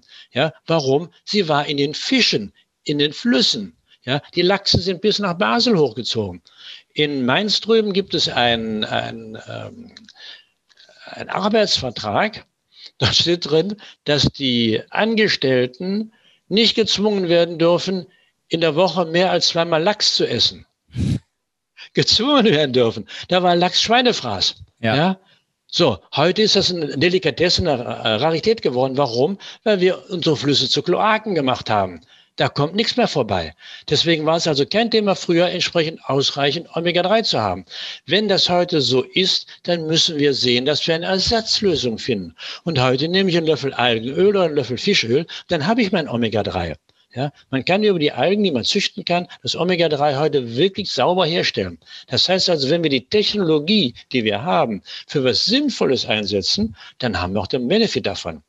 Wenn wir natürlich Atome spalten und damit Energie machen müssen, dann haben wir Müll. Wobei auch das ja wieder ein gutes Beispiel für Gesellschaft ist, für, für Profittreiben, äh, ähm, dass wir äh, heutzutage ist es vielen Leuten bekannt, man soll regelmäßig Fisch essen, weil es gut ist, weil, es Omega-3, Omega-6 enthält. Aber dann gibt's ja, äh, äh, das meistverkaufte sind Lachs und Wildlachs. Und äh, der Lachs ist dann aus der Aqua intensiven Aquakultur in, äh, in den norwegischen Fjorden und wird ja sogar noch beworben mit Lachs aus Norwegen. Das ist besonders toll. Wenn man sich mal anguckt, was da alles drinsteckt in so einem Fisch, der in so einer Aquakultur steckt, ich muss gestehen, ich esse bestimmt auch viel, was man nicht essen sollte, aber ich kriege norwegischen Lachs kriege ich nicht mehr runter, seit ich da mal eine Doku drüber gesehen habe. Ja, ja, das Fatale ist, das Zeug schmeckt doch noch. Ja. Das schmeckt dann noch vorzüglich. Das ist ja das, das Fatale dabei. Aber Sie haben natürlich vollkommen recht. Und ähm, als Rentner äh, habe ich mir den Luxus geleistet. Ich bin in Norwegen gewesen und habe mir die Fangstation angeschaut. Und dann habe ich den Kollegen, der das betreut hat, gefragt: Sag mal, wie macht ihr das? Wie zieht ihr die hoch? Und sagte, pff, wir füttern die mit Omega 6. Das ist ein billiges Öl und äh, in Futter ist sehr viel Omega-6 drin, da wachsen die wie sonst was. Und ja, sagt, ihr behauptet doch, da ist mindestens so viel Omega-3 drin wie in einem äh, Wildlachs. Ja, sagt er ganz einfach. Drei Wochen bevor die schlachten, geben, geben wir den Omega-3, dann heben wir den Omega-3-Spiegel an und dann ist der messbar so hoch. Nur, dass der Rest des Bauches von dem Fisch voll Omega-6 ist, das sagt niemand.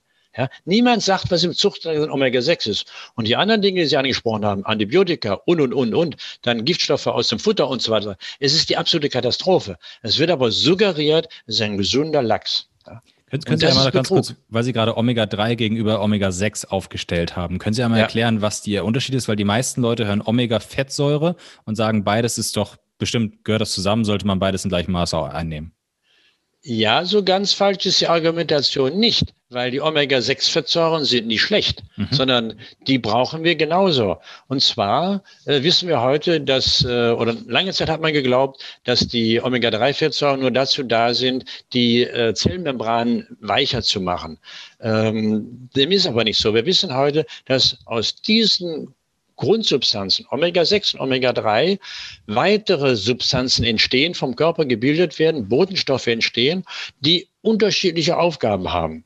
Omega-6 macht eine Art Entzündung im Körper, die nicht schlecht ist. Denn wenn wir uns zum Beispiel den Finger schneiden, dann heilt das nur, wenn ich Omega-6 habe. Hätte ich nur Omega-3, würde ich verbluten. Mhm. Ja, weil die, das würde nicht heilen. Das heißt, ich brauche Omega-6. Das Problem ist nur, wieder durch die Industrie, die Industrie produziert unheimliche Mengen an Omega-6, das sind billige Pflanzenöle, zum Beispiel die Maisöle oder die ähm, Sonnenblumenöle. Ja? Und diese Öle sind extrem Omega-6-reich, Sojaöle. Omega-6-reich werden aber für die ganze Nahrungsmittelherstellung genutzt. Das heißt, egal was Sie an Fertignahrung kaufen, ist Omega-6 drin.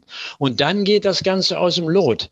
Denn Omega-3, wie gesagt, führt die Entzündung zurück. Omega-3 heizt an. Ist das im Lot, das ist ein Verhältnis von etwa 1 zu 2, 1 zu 3 oder so, das, wie das früher war, dann funktioniert der Körper. Wenn wir aber was, was von beiden mehr, was von beiden 2 oder 3? Also man sollte, man kann etwas mehr Omega-6 haben. Zwei Omega-6 zu einem Omega-3. Ja? Also so sollte ungefähr, das haben die auch die, äh, die Wildvölker früher gehabt. So. Äh, wir haben aber ein Verhältnis von 17, 20 zu 1. Wenn so unsere Kinder messen, die bei McDonalds essen gehen, Ja, 20 zu 1, 25 zu 1. Ja, also absolute Katastrophe. Auch hier. Wir können Omega-3 und Omega-6 heute exakt im Blut messen. Und wer glaubt, dass er sich gesund ernährt, soll sich so ein Ding besorgen. Das kann man im Internet kaufen, äh, ist ein, Bluttropfentest, äh, kann man also selber machen, kann man einschicken. Und wenn man dann das Ergebnis kriegt, dann fällt einem die Kinnlade runter. In der Regel. Ja. Auch hier, wie bei Vitamin D, wenn ich ganz bewusst supplementiert, ich werde es nicht schaffen, in unserer Nahrungsumgebung sich einigermaßen Omega-3-Spiegel anzuziehen, den er brauchen kann. Hm. In dem Zusammenhang noch ganz wichtig zu sagen, die alte Frau Budwig war eine kluge Frau. Die hat nämlich das Leinöl promotet. Nur damals, als die Frau Budwig unterwegs war und gesagt hat, nehmt Leinöl, das war das Festessen des armen Mannes. Pellkartoffeln mit Quark und Leinöl. Tolle Geschichte. Da war Leinöl gut, aber das Leinöl ist eine Vorstufe von diesen wichtigen Bodenstoffen. Und der Körper kann es nur begrenzt, wenn überhaupt, umwandeln. Wenn ich jetzt eine Riesenmenge an Omega-6 habe, dann schafft der Körper überhaupt nichts mehr umzuwandeln im Omega-3-Bereich. Dann habe ich zwar das Leinöl, aber es tut nicht das, was tun müsste. Deswegen, gerade bei den Vegetariern, bitte, bitte, bitte Glaubt nicht, mit Leinöl euch befriedigen zu können, wenn ihr kein Fischöl essen wollt oder nehmen wollt, wofür ich Verständnis habe, denn wir müssen die letzte Fische nicht auch noch rausfangen. Wir haben heute das Algenöl, denn die Alge ist der eigentliche Omega-3-Produzent. Die Fische produzieren das ja auch gar nicht selber, sondern die Fische fressen Krebse und die Krebse haben die Algen gefressen. Und auf diese Weise kommt Omega-6 in den Fisch, Omega-3 in den Fisch. Und heute ist man seit zwei, drei Jahren in der Lage, diese Algen zu züchten, sauber nicht innerhalb des äh, Wassers draußen, was ja kontaminiert ist, sondern in sauberen Tanks die Algen zu züchten, auszuquetschen und hat sauberes Algen-Omega-3. Und da kann ich also nur jedem empfehlen, diese 20 Euro im Monat zu investieren, weil es wirklich, wirklich weiterhilft. Aber gibt es denn irgendwas, wenn Sie haben das Leinöl angesprochen, dass es eine Vorstufe ist, gibt es irgendetwas, womit ich das Leinöl konsumieren kann, das das unterstützt, dass es äh, bei der Umwandlung hilft? Nein, gibt es keine Chance. Also man streitet sich noch so ein bisschen. Einer der äh, deutschen Gurus in Richtung Omega-3 ist Professor von Chucky, ein Kardiologe, der ähm, auch eine Messtechnik entwickelt hat, den Omega-3-Index. Äh, der sagt, es wird so gut wie gar nicht umgewandelt. Andere sagen, äh, es gibt ein Enzym für die Umwandlung und das ist eben kompetitiv im Wechsel mit dem Omega-6, deswegen funktioniert es nicht. Fakt ist, dass man es in der Regel nicht schafft. Aber auch hier, wer glaubt, gut aufgestellt zu sein, sollte die Euro, 50 Euro oder so, 60 Euro investieren, sich eine Analyse machen lassen, dann weiß er exakt, wo er steht und dann kann er sich nachrichten. Keiner kann heute mehr behaupten, ich habe es nicht gewusst. Er kann die Dinge sich beschaffen. Und das finde ich so gut, weil Messen der Skeptiker ihre Skepsis vergessen. Ja, wenn ich, war mir die Vitamin D genauso. Wenn ich gefragt habe, die hat einen Mangel und der hat einen Mangel, aber ich doch nicht. Ich bin Läufer und so weiter. Ja, Pustekuchen, wenn man sie misst, sie haben alle den Mangel. Es reicht nicht. Auch da einmal messen reicht ja auch nicht. Wie oft würden Sie empfehlen, wie oft sollte man seine Werte quasi nehmen? Und welche ja, gut, Werte also sollte man regelmäßig Lust, nehmen? Ich mache Lustmessungen zweimal im Jahr. Muss nicht unbedingt sein man sollte auf alle Fälle, wenn man angefangen hat zu supplementieren und seine Erhaltungsdose erreicht hat, sollte man etwa drei, vier Monate später messen, um zu sehen, nicht ob man zu viel hat, das passiert äh, höchstwahrscheinlich, sondern ob man zu wenig hat. Weil, das haben wir auch eine lang nicht beachtet, das fetthaltige Vitamin oder fettlösliche Vitamin D wird nur resorbiert, wenn genügend Fett da ist. Wenn Sie also eine ölige Lösung nehmen, wo also ein Tropfen ähm, Öl ist mit entsprechendem Vitamin D drin, reicht das nicht aus. Sie müssen wirklich einen Löffel Olivenöl haben oder eine fettreiche Mahlzeit oder sowas, dann wird es resorbiert. Und dann haben Sie auch Ihren normalen Wert, wenn Sie bei 70 Kilogramm etwa 5.000, 6.000 ähm, Einheiten einnehmen. Wiegen Sie aber 120 Kilogramm, müssen Sie doppelte Menge einnehmen. Das ist auch lange Zeit nicht bekannt gewesen und hat mit dazu beigetragen, dass der Mangel immer mehr geworden ist, weil das fettlösliche Vitamin D verschwindet im Nirvana des Fettgewebes des Körpers. Und deswegen brauchen, oder weil wir so viele überwichtige Leute haben, brauchen wir heute auch höhere Dosen, schlicht und ergreifend. Gibt, gibt es eine Art Formel, mit der ich quasi ausrechnen kann für mein Körpergewicht, wie viel Vitamin D brauche ich? Ja, also man kann davon ausgehen, wir haben lange Zeit, ich habe lange Zeit 4000, heute sage ich eher 6000. Wenn man 6000 Einheiten nimmt, für jemanden, der 70 Kilogramm wiegt, dann kann man nach dem Dreisatz ganz einfach mhm. ausreichen oder über den Daumen peilen. Es kommt auf 500 rauf oder runter überhaupt nicht an. Ja. Wir wissen heute, wir bekommen eine Risikozone, wenn man über Wochen hin 40.000 Einheiten einnimmt. Das heißt, wir sind weit davon entfernt. Und wenn jemand meint, dass er Bauchgrummeln hat, weil er zu viel Vitamin D eingenommen hat, dann soll er seinen Kalziumspiegel bestimmen lassen. Denn das ist das Problem. Nicht Vitamin D, das ist eine Vorstufe des Hormons, die aktiv ist, sondern wenn das aus dem Ruder läuft, wird zu viel Kalzium im Blut ähm, gefördert und dann läuft die Elektrik des Körpers aus dem Ruder. Und dann haben wir ein Problem. Und das Kalzium können wir für 50 Cent bestimmen lassen. Das kostet also gar nichts. Wer einen normalen Kalziumspiegel hat, hat keine Überdosierung von seinem Vitamin D. Das heißt aber, ist da eine Wechselwirkung zwischen Vitamin D und Kalzium? Ja, ja, also das äh, Vitamin D hat neben den vielen, vielen, vielen anderen Aufgaben im Laufe der Evolution auch die Aufgabe bekommen, sich ums Kalzium zu kümmern. Ja, wir haben nämlich Vitamin D in ähm, Tieren gefunden, äh, lange bevor es äh, die Knochen gab. Ja, da waren die noch im Meer, da braucht man kein Skelett. Ja, da gab es schon Vitamin D ähnliche Substanzen. Das heißt also, diese Aufgabe hat Vitamin D übernommen und dient dazu, aus dem Darm das Kalzium rauszuziehen und dann zum Knochen zu schaffen und im Knochen einzulagern und zwar als Vorrat. Ja, es geht nicht darum, den Knochen unbedingt hart zu machen, das war ein Nebeneffekt, sondern der Körper ist schlau, der sagt, vielleicht kriege ich ja ein paar Wochen nichts zu fressen, dann habe ich kein Kalzium, dann geht mein Kalziumspiegel verloren. Und das muss man auch noch dazu wissen, das Kalzium ist nicht im Blut, um eben in den Knochen gebracht zu werden, sondern alle Zellen brauchen Kalzium. Die gesamte Elektrik des Körpers funktioniert mit Kalzium. Wenn ich jetzt einen Kalziumspiegel, der ganz konstant gefahren wird, nicht mehr konstant halten kann, weil kein Nachschub da ist und weil ich von nirgendwo was herkriege, dann läuft meine Elektrik aus dem Ruder und dann geht der ganze Körper die Wupper. Deswegen ist das so sauber reguliert und deswegen gibt es auch noch eine zweite, die Natur hat immer einen Plan B parat. Und der Plan B ist das sogenannte Parathormon. Und das Parathormon ist in der Lage, aus den Depots im Knochen das Kalzium wieder rauszuholen, was wir als Vorrat angereichert haben, damit auch ja nichts passiert. Das heißt also, dass der Kalziumspiegel aus dem Ruder läuft, ist extremst selten und da muss man wirklich sorgfältig nachschauen, wo das dann liegt. Und wenn Kalzium quasi äh, auch in den Knochen gespeichert wird, ist das wahrscheinlich ähnlich wie Vitamin D. Eine Überdosierung ist eher unwahrscheinlich.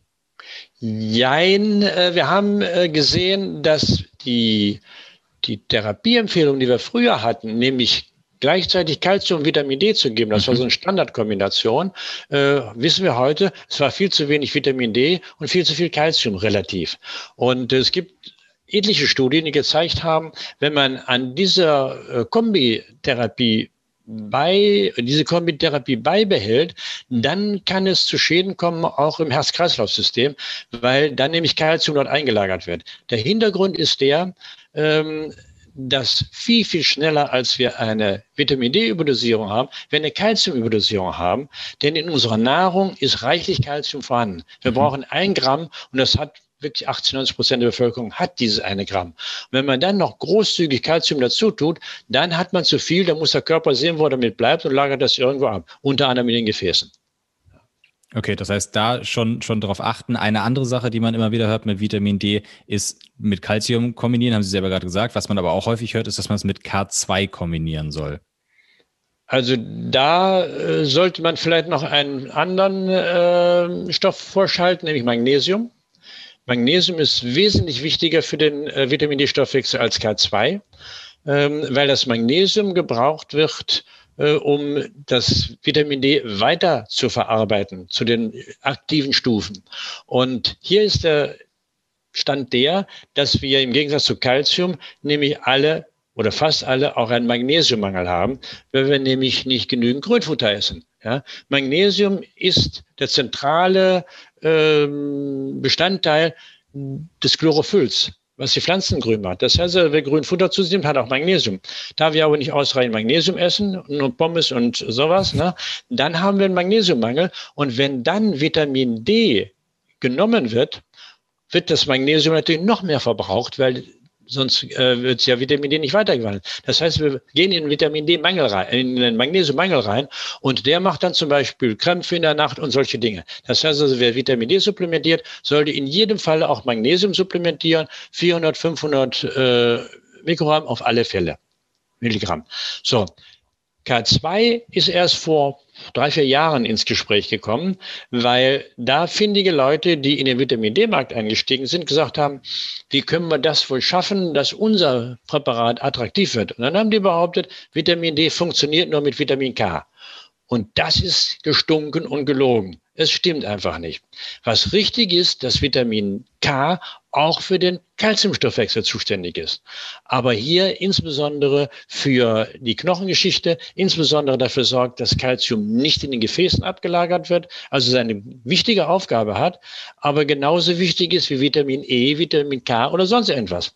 Und äh, nicht die Voraussetzung, dass Vitamin D funktioniert.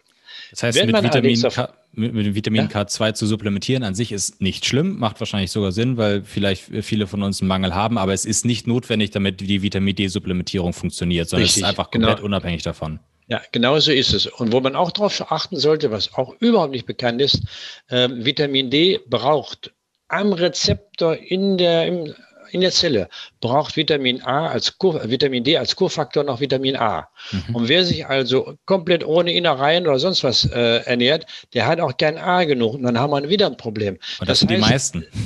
Also ich ja, kenne wenige, heißt, die regelmäßig Innereien essen. Auch da einfach verloren gegangen. Früher haben wir das ganze Tier gegessen. Heute verschwindet das irgendwo, ich weiß nicht wo. Ja? Naja, beziehungsweise also sogar die Organe zuerst. Also wenn man sich Räuber in der Natur anguckt, die essen als allererstes die Organe und dann kommt das Muskelfleisch, was wir so gerne haben. Richtig. Und wir Idioten essen nur den Hinterschinken. Ja. ja? ja? Also wir, auch da wieder ist eine Fehlkultur. Ja? Was dafür, oder Andersrum, wir haben früher, oder die Wurst ist nicht für umsonst erfunden worden. In der Wurst konnte man alles, was man nicht kauen konnte, klein häckseln und da reintun. Ja? Und wir wissen heute, dass gerade diese bindigwebigen Dinge, so, das sind absolute Nährstoffe sind, die wir brauchen. Aber heute wird eben nur das schiere Zeug gefunden, sowohl was die, ähm, die Körner angeht, da wird nur noch der Innenteil gegessen, die äh, mikronährstoffhaltigen äußeren Sachen werden überhaupt nicht gegessen. Und von daher haben wir wieder komplett verschobene Ernährung und das hält der Körper nicht aus. Aber bevor jetzt alle losgehen und sich jeden Tag 300 Gramm Salami reinschieben, würde ich auch da nochmal zwischenhauen und sagen, ich glaube, das, was Sie mit Wurst meinen, ist nicht das, was man heute im Supermarkt abgepackt nein, kaufen kann. Nein, nein. Die Wurst hat ja heute einen ausgesprochen schlechten Ruf ja. und den hat sie jetzt inzwischen zurecht. Das war mal was Tolles. Ich meine, mich hat es als Kind geschüttelt, wenn ich Blutwurst essen äh, musste. Ja, äh. Heute weiß ich, dass das Blut ein Organ ist mit Eisen und so weiter fort. Also Blutwurst sollte man essen. Klammer auf, aber nur wenn ich weiß, wo sie herkommt. Ja, nicht von diesen kranken Tieren aus den typischen äh, Fabriken, sondern wenn die Tiere draußen auf der Weide gestanden haben, ein glückliches Leben gelebt haben, dann bitte ja. ja. Niemand möchte in dieser Republik Stress haben, aber wir essen alle Stressfleisch, denn die Tiere werden unter extremem Stress gezogen ja, und werden da wirklich gequält. Und wir essen das. Warum? Wieder, weil die entsprechend die Propaganda losgeht. Ja, ich höre nach Hause kein Radio äh, und gucke auch kein Fernsehen. Ähm, aber wenn ich unterwegs bin im Auto, höre ich das Autoradio, weil ich wissen, wie heute der Verkehr ist. Und da kommt dann ab Donnerstags geht die Werbung los. Wochenende, Brutzler und jetzt wird mhm. gegrillt und so weiter. Und dann geht's zu Aldi oder zu Lidl oder egal wohin und dann wird eben für drei Euro ein Kilogramm Fleisch gekauft. Wie soll das gehen? Ja, ja also Fleisch ist ja heute im Kilo günstiger als ordentliche Tomaten und das kann man ja. im Nachbargarten ziehen. Also das ist ja schon absurd. Aber auch da, äh, wie Sie gerade äh, gesagt haben, Gesellschaftsthema. Manchmal sind ja doch äh, die USA, auch wenn wir die aktuellen Ereignisse vielleicht mal weglassen, manchmal können die USA ja auch Vorbild sein, weil da grundsätzlich habe ich das Gefühl, für einige Sachen eine, eine, eine aktivere Community ist. In dem Sinne, dass äh, äh, natürlich in den USA noch viel mehr Übergewichtsprobleme sind als hier, dass es aber auch eine Gegenbewegung gibt. Und in den USA ist ja auch das Thema Ernährung noch mehr präsent als bei uns. Da ist es jetzt ja sogar aber dann auch wiederum so weit gegangen, dass es da jetzt die sogenannte Carnivore Diet gibt. Das heißt, da gibt es jetzt Leute, die sich komplett kohlenhydratfrei ernähren und ausschließlich nur noch von Fleisch, vielleicht noch ein bisschen Gemüse dazu. Dabei dann aber wiederum darauf achten, dass es halt kein industrielles Fleisch ist, sondern von, von Weidekühen oder Weiderindern, die 365 Tage, 24 Stunden auf der Weide stehen. Was würden Sie denn zu so einer Ernährung sagen? Also ich bin fest überzeugt davon und lass mich da auch nicht von abbringen, dass wir Omnivoren sind. Das heißt, wir sind Allesfresser. Mhm. Und ähm, nicht nur aufgrund auch unseres Gebisses, sondern aufgrund der Tatsache, dass es ein evolutionärer Vorteil ist. Wenn wir alles essen können, verhungern wir nicht so schnell. So eine arme Kuh, die zwar kiloweise Gras äh, in Milch umwandeln kann, aber wenn die kein Gras mehr hat, die muss verhungern. Ja, wenn wir keine, kein Gemüse mehr haben, dann klauen wir uns irgendwo ein paar Engerlinge oder ein paar Maden oder sonst was. Das heißt also, wir haben gegessen, was wir kriegen konnten. Und da wir in der Regel nicht jeden Tag einen Mammut gefangen haben, ist die Wahrscheinlichkeit, dass wir uns fleischreich ernährt haben, in Grenzen. Wir haben mit Sicherheit gute Proteinquellen gehabt, nur haben, sind das ganz andere, als wir meinen. Ich bin für mich persönlich ist es klar, wir haben uns überwiegend von Insekten ernährt. So wie die Naturvölker auch. So eine arme Insekt kann man überall was abklauben. So eine Raupe leuchtet weg. Der Regenwurm, der einen erwischen soll, ist hochwertiges Protein drin. selbst Fliegen haben hochwertiges Protein. Ja, ich möchte keine Fliege essen, aber äh, das wären Nahrungsproduzenten, wenn man es richtig machen würde. Aber also von da daher. Das ist ja gerade ja. so ein bisschen im Trend, so äh, Insektenburger und Co., aber da fängt es ja schon an. Es ist ja nicht, dass man dann äh, in den heimischen Insektenbauernhof geht und sich da frische Insekten ins Glas abfüllen lässt, sondern man geht in den Supermarkt, in die Tiefkühlabteilung ja. und holt sich komplett äh, industriell verarbeitete Produkte, wo dann wieder 80 Prozent Soja drin ist und 20 Prozent ja. Äh, äh, Insekten vielleicht noch ultra hoch erhitzt oder irgend so ein Spaß. Ja, aber kommen wir zurück zu den reinen Fleischfressern. Also ja. noch einmal, das ist meiner Meinung nach nicht die, äh, die Lösung, weil wir wissen heute, was der Körper täglich braucht. Und das ist in einer reinen Fleischnahrung eben auch nicht drin. Mhm. Und ähm, ganz zu schweigen davon, dass im Fleisch keine Fasern sind.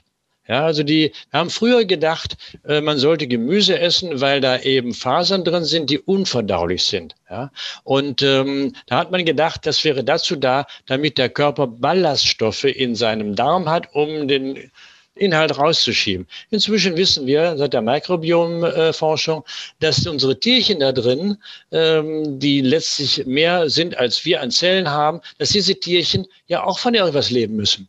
Und die fressen genau diese Ballaststoffe und machen daraus dann wieder für uns gute Fettsäuren und so. Das heißt also, ernähre ich mich ballaststofffrei mehr oder minder über reine Fleischprodukte, dann verhungern so und so viele Spezies, die auf diese Art von Ernährung angewiesen sind. Also von daher halte ich das nicht für eine äh, gute Idee aus verschiedenen Aspekten heraus, sondern eine Mischnahrung ist gut. Und das Problem, womit Sie jede Nahrung, äh, jedes Nahrungskonzept natürlich platt machen können, ist, wenn sie es künstlich herstellen und nicht mehr das drin ist, was wir einmal gehabt haben. Aber da haben wir auch wieder dieses Grundproblem, auch was auch wieder nur eine Gesellschaftssache ist, ist ja die Kommunikation von solchen solchen Forschungserkenntnissen. Es ist ja immer, es wird ja nur dann publiziert und ich meine jetzt nicht in Fachzeitschriften in englischer Sprache irgendwo ja. äh, in Amerika, wo das dann auch wirklich nur Professoren und vielleicht noch Studenten lesen, sondern in einer Bildzeitung, in einer Welt, in, in, in der Tagesschau, wo auch immer, kommen ja nicht so alltägliche äh, Studien vor, wo man sagt, hey, wir haben ja. bewiesen, dass, äh, keine Ahnung, mit Kurkuma ist nichts los. Das da, da kommt, das wird nicht auf der Titelseite sein, sondern auf der Titelseite ja. ist entweder Kurkuma tötet oder Kurkuma heilt alle, alle, äh, alle Krankheiten, die es gibt. Das heißt, es steht ja immer zwischen Allheil Wundermittel gegenüber Pharmalüge. Das ist ja im Prinzip so ein bisschen die Medienberichterstattung für Kaffee, für Kurkuma habe ich gerade gesagt, für Fleisch, für Fisch. Ja. Es neigt halt da zum, zum Extremismus äh, fast schon. Das heißt, es ist für den Endverbraucher häufig schwierig, überhaupt an unabhängige Informationen zu kommen, wo er dann sagen kann, hey, ich glaube, für mich ist Kaffee in einem gewissen Maße gut. Für mich ist Fisch in einem gewissen Maße gut. Jetzt wüsste ich gerne, wie viel denn wirklich. Und das ist sehr schwer heutzutage in den Medien herauszufiltern. Aber das ist ja genau das System. Wenn man die Leute so richtig schockelig macht, wie man im Rheinland sagt, dass die überhaupt nicht mehr wissen, was sinnvoll ist, was nicht sinnvoll ist, dann sagen die, dann kann ich auch weiter essen, was ich jetzt esse. Ja, einmal Hü, einmal Hot, dann so. Und äh, wie gesagt, das ist System und das muss man unterlaufen. Das ist der Grund, warum ich eben vor acht Jahren die Akademie für menschliche Medizin gegründet habe. Der, der Name kam daher, dass damals schon die Medizin unmenschlich zu werden drohte. Dann habe ich gesagt, dann müssen wir die menschliche Medizin machen und dagegen angehen. Und ähm, wir haben dann, wie gesagt, ich habe dann Vorträge gehalten, haben Bücher geschrieben, die am Anfang keiner publizieren wollte. Mein erstes Buch über Vitamin D wollte niemand publizieren. Die Verlage haben alle gesagt, den Müll kriegen wir nicht verkauft. Ja, mhm. dann habe ich selber auf, äh, rausgebracht äh, und äh, dann entsprechend verkauft. Und dann so nach und nach, nach ein paar Jahren kamen die Verlage und sagten, oh, das wird ja doch gekauft. Herr Professor, schreiben Sie uns ein Buch. Ja, sage ich, schreibe euch auch ein Buch. So. ähm, also das ist das große Problem, dass es wirklich schwierig ist, an die Informationen zu kommen. Noch einmal, dafür haben wir die Akademie gegründet. Dort kann jeder sich bedienen. Wir haben mehrere Internetplattformen gemacht, haben angefangen mit Multiple Sklerose, um diesen armen Menschen zu sagen, du bist nicht angewiesen auf 20.000 Euro Medikamente, die dir nicht weiterhelfen, sondern du kannst mit einfachen Dingen vielleicht nicht deine MS heilen, weil sie auch multifaktoriell ist. Aber viele von den Risikofaktoren oder die Dinge, die die MS vorantreiben, die kannst du bremsen mit anderen Dingen. Das war das erste äh, Portal. Inzwischen haben wir noch zusätzlich das Sonnenportal, die Sonnenallianz, wo Vitamin D verfügbar ist und haben im letzten Jahr äh, ein Portal für Alzheimer-Demenz, Kompetenz statt Demenz gegründet, wo man sehen kann, man kann die Demenz verhindern. Niemand muss eine Demenz bekommen, wenn man rechtzeitig anfängt, dagegen anzusteuern oder eben einen ja, menschlichen Lebensstil führt. Und das Neueste, was wir jetzt machen, wir wollen eine Plattform anfangen mit einer Nährstoffallianz, wo also diese ganzen Probleme auch nochmal darstellen. Das sind alles Plattformen, auf denen nichts verkauft wird, sondern nur die Information abrufbar ist, damit man sich orientieren kann. Denn wie Sie sagen, im Internet ist absolut Roly-Poly. Da landet man irgendwo und meint, jetzt habe ich äh, das, der weiße letzten Stein und dann war es das mal wieder. Ne? Ja. Ähm, wo Sie gerade nochmal Vitamin D gesagt haben, wir hatten da noch zwei Sachen, um nochmal ganz kurz zurückzuspringen. Wir springen ja ein bisschen hin und her, aber das ist ja, ja, das Schöne an diesem Format eigentlich. Sie hatten eine Sache gesagt, die ich ganz wichtig finde. Sie haben äh, über den Stand der Sonne gesprochen, weil ich als Laie gebe ich auch gerne zu. Ich bin bis vor wenigen Wochen noch im Winter hochmotiviert raus, als die Sonne schon kurz vorm Untergehen war und habe gesagt, komm, jetzt tanke ich nochmal richtig Vitamin D. Ja. Ja, also da, auch da, wir können ja Gott sei Dank die UVB-Strahlung messen. Und ähm, wir können sie auch künstlich herstellen. Vor 100 Jahren hat jemand den Nobelpreis dafür bekommen, die künstliche Sonne erfunden zu haben. Und ich als Kleinkind habe im Kinderheim heulend, weil ich alleine war, aber vor der Höhensonne gestanden. Wir sind damals bestrahlt worden, weil damals war die Rachitis en vogue. Heute gibt's fast keine Rachitis mehr, weil wir Vitamin D einnehmen können. Aber zurück zur Sonne, die uns das alles bringt. Wir wissen also, es ist UVB. Dieser Teil des Sonnenlichtes, der nur 0,5 Prozent ausmacht, aber so wichtig für uns ist. Und der funktioniert nur oder den, bekommen, den kriegen wir nur auf der Erde mit, wenn die Sonne entsprechend steil steht. Das heißt, wenn die Sonne niedriger ist als 45 Grad, wird ihr Weg oder der Weg durch die äh, Atmosphäre der Strahlung ist so weit, dass die UVB-Strahlung aufgebraucht wird. Die wird weggebremst, die kommt nicht mehr an. Steht die Sonne aber senkrecht, kommt die UVB-Strahlung an oder eben bis zu 45 Grad. Das ist im Hochsommer zwischen etwa 10.30 Uhr bis etwa 2, 3 Uhr. Sitzen Sie um 16 Uhr auf Ihrer Terrasse und sagen, liebe Sonne, mach schön Vitamin D. Das funktioniert nicht. Sie können sich mit UVA die viel härter strahlen, können sich einen Sonnenbrand holen, aber sie bekommen kein Vitamin D mehr. Wenn jetzt die Bevölkerung nicht mehr weiß, was ein 45 Grad Winkel ist, muss man sich nicht schämen, aber das kann man einfach ausmessen. Und zwar, wenn Sie der Sonne unanständigerweise den Rücken drehen und Ihren Schatten anschauen und der Schatten länger ist, als Sie groß sind. Also bei mir 1,70, wenn mein Schatten zwei Meter lang ist, ist die Sonne unterhalb von 45 Grad und es passiert nichts mehr. Ist sie oberhalb davon, ist mein Schatten kürzer, als ich groß bin, dann produziert die Sonne auch wirklich genügend UVB, dass wir genügend Vitamin D produzieren können. Also eine ganz einfache Regel, die können Sie im Urlaub machen, egal wo Sie sind, es funktioniert überall. Und dann werden Sie sehen, in unseren Breiten ab Oktober, nichts geht mehr. Bis März nichts geht mehr. Und deswegen sind wir absolut Vitamin D-Winter und zehren von dem, was wir im Sommer aufgebaut haben. Würden wir alle wie ein Bademeister im Freibad mit seinem dicken Bauch den ganzen Sommer in die Sonne halten, hätten wir im Herbst ungefähr 50, 60 Nanogramm pro Milliliter. Damit retten wir uns dann bei einer Halbwertszeit von etwa drei bis vier Wochen, retten wir es bis zum Frühjahr, halbwegs rüber. Wenn wir aber mit 20, 23 Nanogramm schon in den Winter reingehen, dann landen wir bei den 10 Nanogramm. Und dann kommt entsprechend das Grippevirus und dann geben wir den Löffel ab. Das ist das Problem. Und das heißt ja aber, selbst im Sommer haben Sie gerade schon gesagt, um 16 Uhr wird das schon nicht mehr. Das heißt, im, äh, Sie hatten gesagt, so 10.30 Uhr bis, bis äh, 2, 3 Uhr. Das heißt, eigentlich müsste ich ja im Sommer mitten am Tag mich eine Stunde nackig in die Sonne legen, um genug Vitamin D zumindest für den Tag aufzunehmen. Ja, also nackig wäre natürlich ideal. Und äh, auch da, äh, der Professor Hollig, der also in Amerika absolut der Spezialist ist, der hat das mit seinen Studenten gemacht. Der hat nackige Studenten auf dem Dach seines Instituts in die Sonne gelegt und nach 20 Minuten hat die 15.000 Einheiten gemacht. Das funktioniert. Aber zwei Sachen herausgefunden. Das eine war, das fällt dann eben relativ rasch wieder ab. Ich muss also mehrfach dann dahin gehen. Und zum Zweiten, es funktioniert nur bei den jungen Leuten. In meinem Alter geht's nicht mehr so gut. Das heißt, ähm, es ist also eingeschränkte Fähigkeit, ob das die dünnere Haut ist, ob das die schlechtere Durchblutung ist oder ob es die Verschiebung der Vorstufen ist. Wir wissen es nicht. Entscheidend ist es schlechter. Aber was der entscheidende äh, Faktor war, wenn wir uns mit Sonnencreme einschmieren, und das hat er auch ausprobiert, nur hat er damals den Faktor 8 genommen. Das war damals schon toll, ja, im letzten Jahrhundert. Den gibt's gar nicht mehr. Heute nicht mehr 50. Ab Faktor 8 geht nichts mehr. Das heißt, diese Dinge heißen zu Recht in dem Volksmund Sonnenblocker. Sie blockieren die Sonne. Und wenn mit einem Sonnenblocker im Urlaub sich vor dem Sonnenbrand schützt, der schützt sie auch vor dem Sonnenbrand, aber macht kein Vitamin D.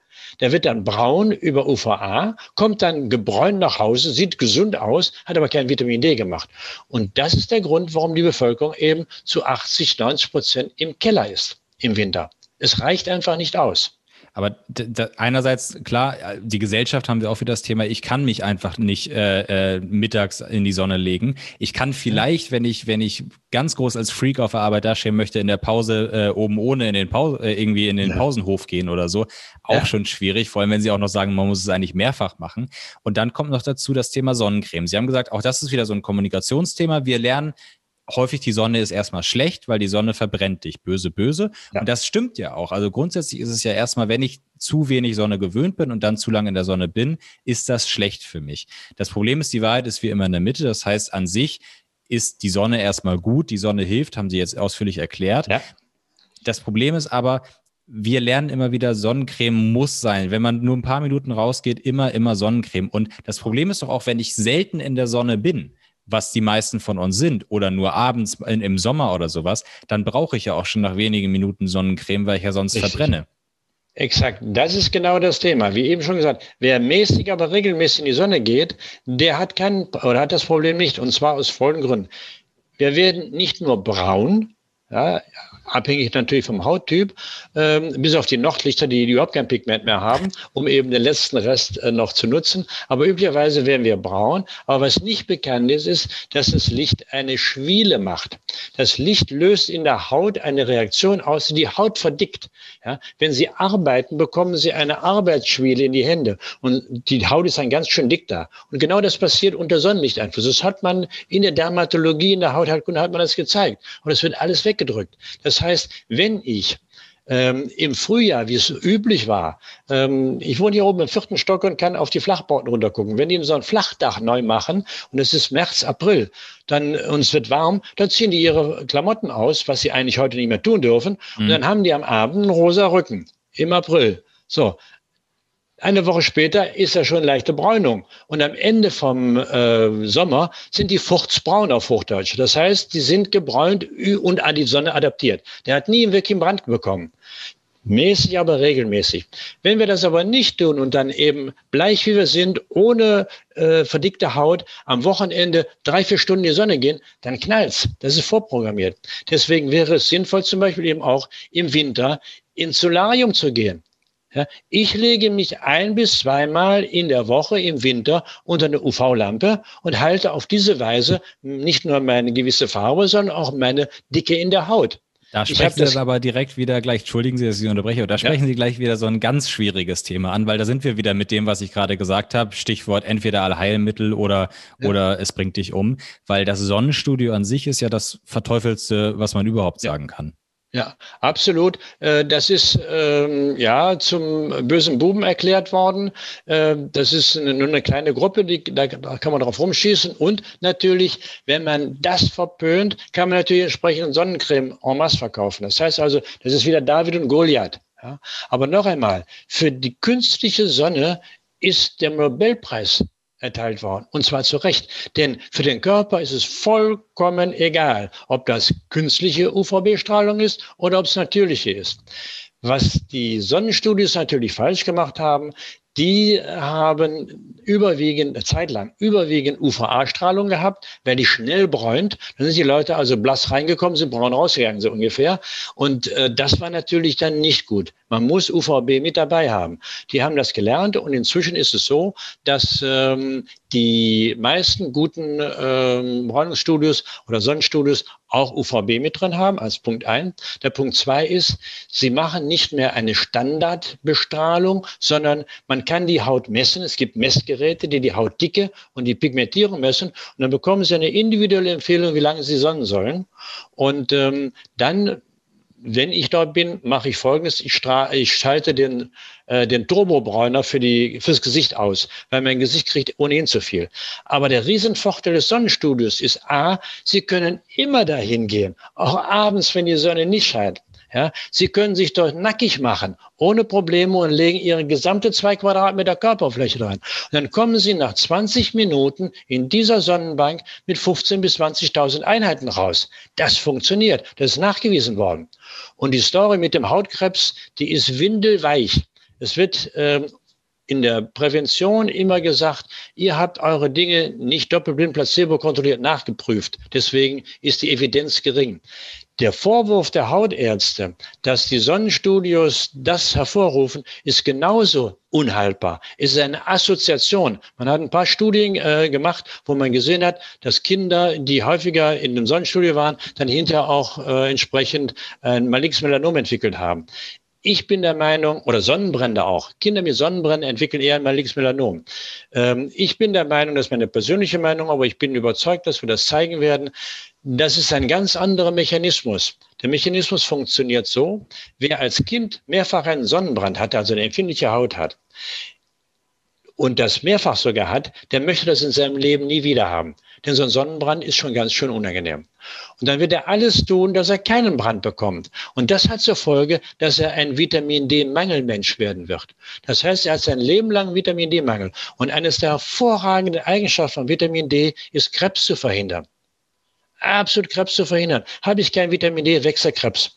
Und wir wissen zum Beispiel beim bösartigen Hautkrebs, der ja von den äh, Dermatologen immer hingehalten wird, sagt, boah, so, dass auch der bösartige Hautkrebs auf Vitamin D reagiert. Das heißt, wenn jemand im Sommer an seinem malignen Melanom operiert wird und einigermaßen noch Vitamin D hat, dann hat er eine bessere Chance als derjenige, der im Winter operiert wird. Diese Statistiken gibt es alle. Das heißt, das Thema ist sehr, sehr komplex. Und wenn ich dann die vielen, vielen, vielen, vielen positiven Dinge für Diabetes, für den Kopf, für das Herz oder von Vitamin D zusammenzähle und die dort vorhandenen Todesfälle vergleiche mit den paar, muss man sagen, Fällen, die wirklich, wenn es so wäre, da entstehen würden, dann ist das ein unverhältnismäßig. Ja? Und wenn man dann noch akzeptiert, dass man anders damit umgehen kann, dass es eben nicht passiert, dann gibt es eigentlich keine Frage mehr, was ich tun sollte. Das heißt aber, für, um auf Sonnenstudio zurückzukommen, quasi zusammengefasst, würde das bedeuten, die Verteufelung war im Prinzip richtig, solange es nur UVA war.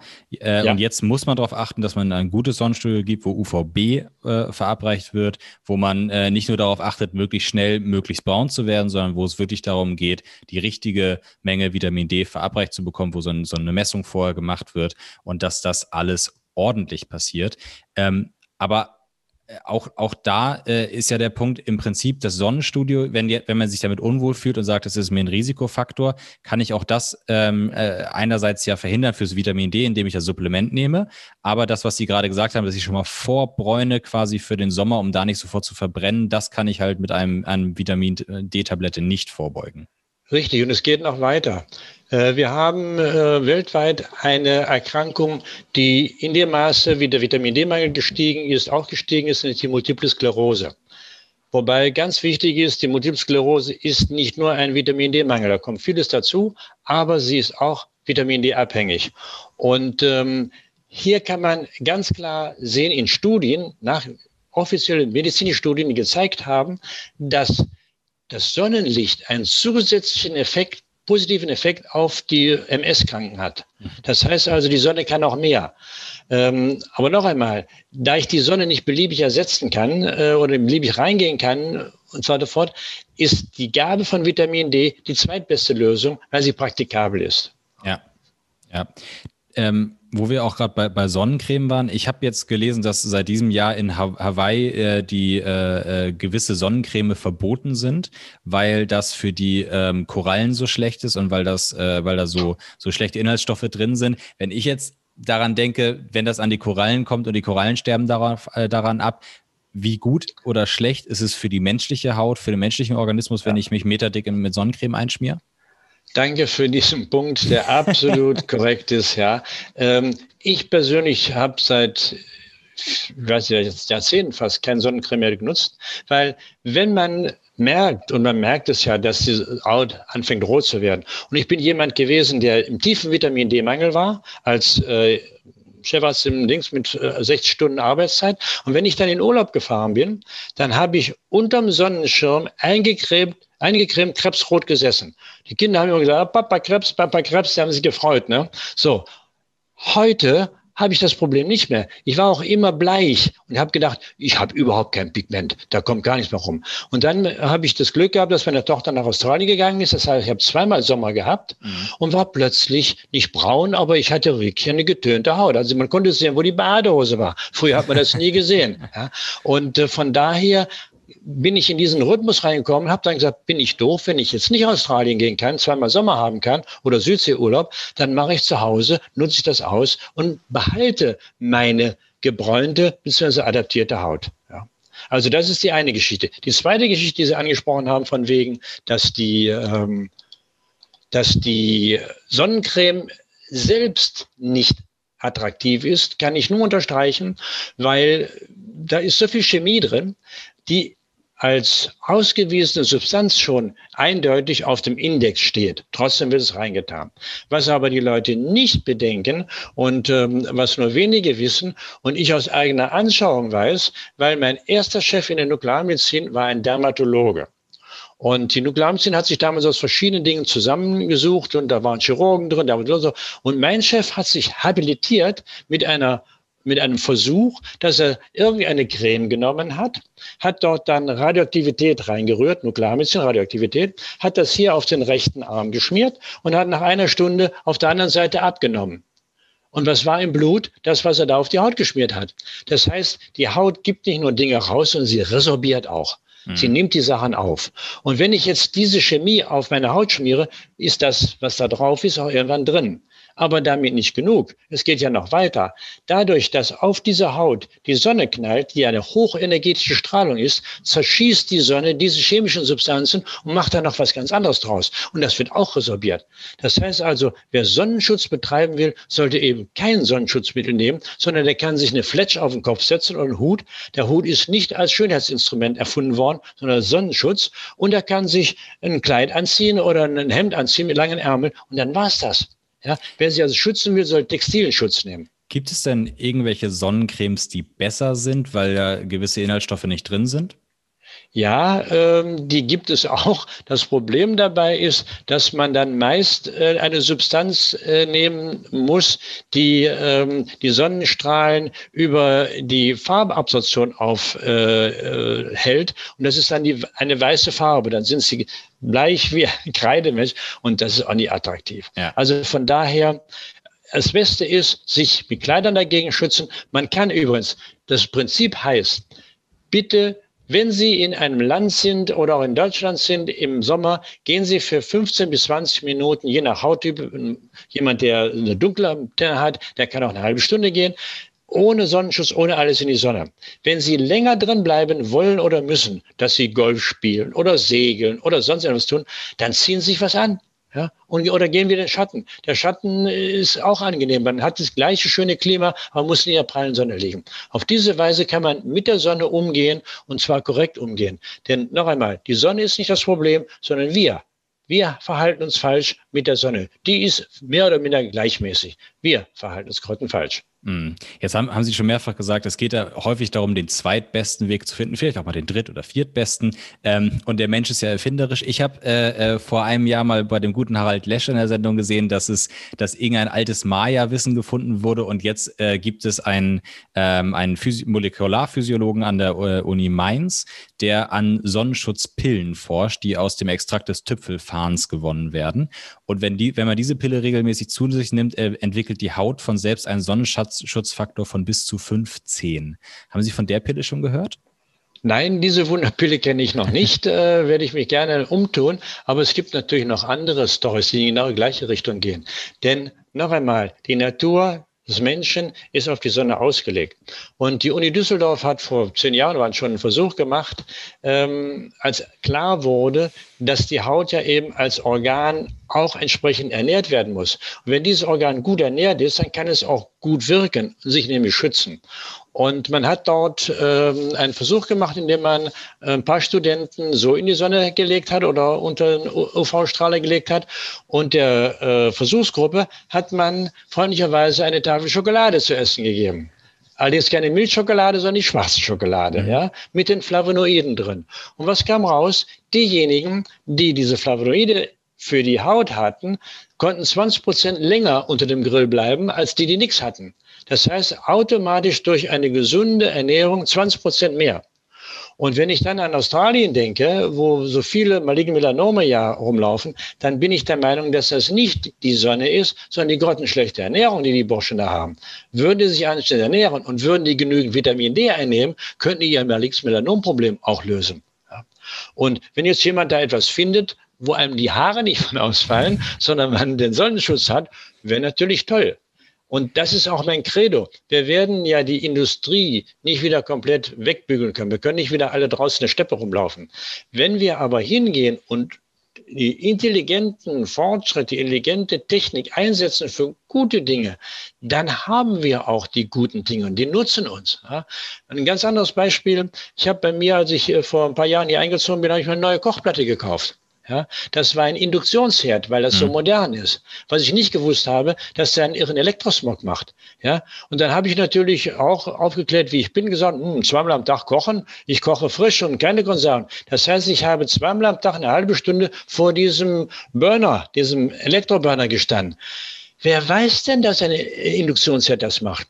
Wer von den Menschen, die alle ihre Mikrowelle nutzen, weiß denn, dass daran die letzten Nährstoffe geschreddert werden? Und so weiter und so fort. Das heißt also, wir haben immer noch eine grottenschlechte Gesundheitsbildung in der Bevölkerung und nicht nur meine Institution, sondern viele andere. Und dank, das ist der Grund, warum ich ja bei Ihnen bin, das weiter zu verteilen in die Bevölkerung, sagen, hallo, hallo Leute, da gibt es Dinge, die wir berücksichtigen müssen. Und wir haben leider nicht mehr die ideale Situation, dass ich mich einfach in einer Gesellschaft bewege, die mich gesund erhält. Mhm. Also ich werde Ihnen den Link auf jeden Fall schicken, weil ich sehr gespannt bin, was Sie dazu sagen zu dieser Pille. Aber Sie wissen selber, wir hatten das Thema Kommunikation. Einige werden jetzt rausgehen und sagen, ah super, ich muss nur ganz viel Schokolade essen. Schokolade verhindert Hautkrebs.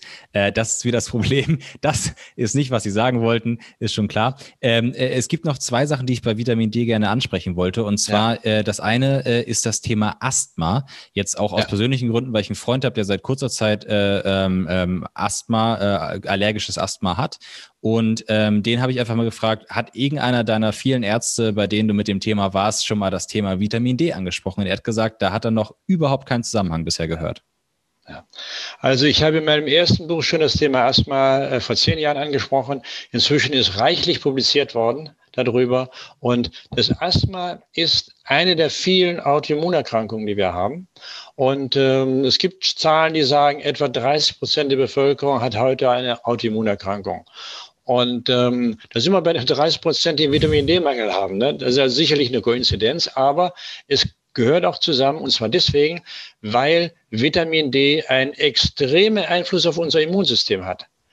Alle Immunzellen haben Rezeptoren für Vitamin D und brauchen Vitamin D für ihren Stoffwechsel. Und ein Teil dieses Stoffwechsels sieht so aus, dass die wiederum Bodenstoffe ausschütten. Ne? Wie die Muskulatur schüttet auch jede einzelne Immunzelle Bodenstoffe aus. Und diese Bodenstoffe werden gebraucht, damit die nächste Immunzelle weiß, was los ist. Die reden miteinander.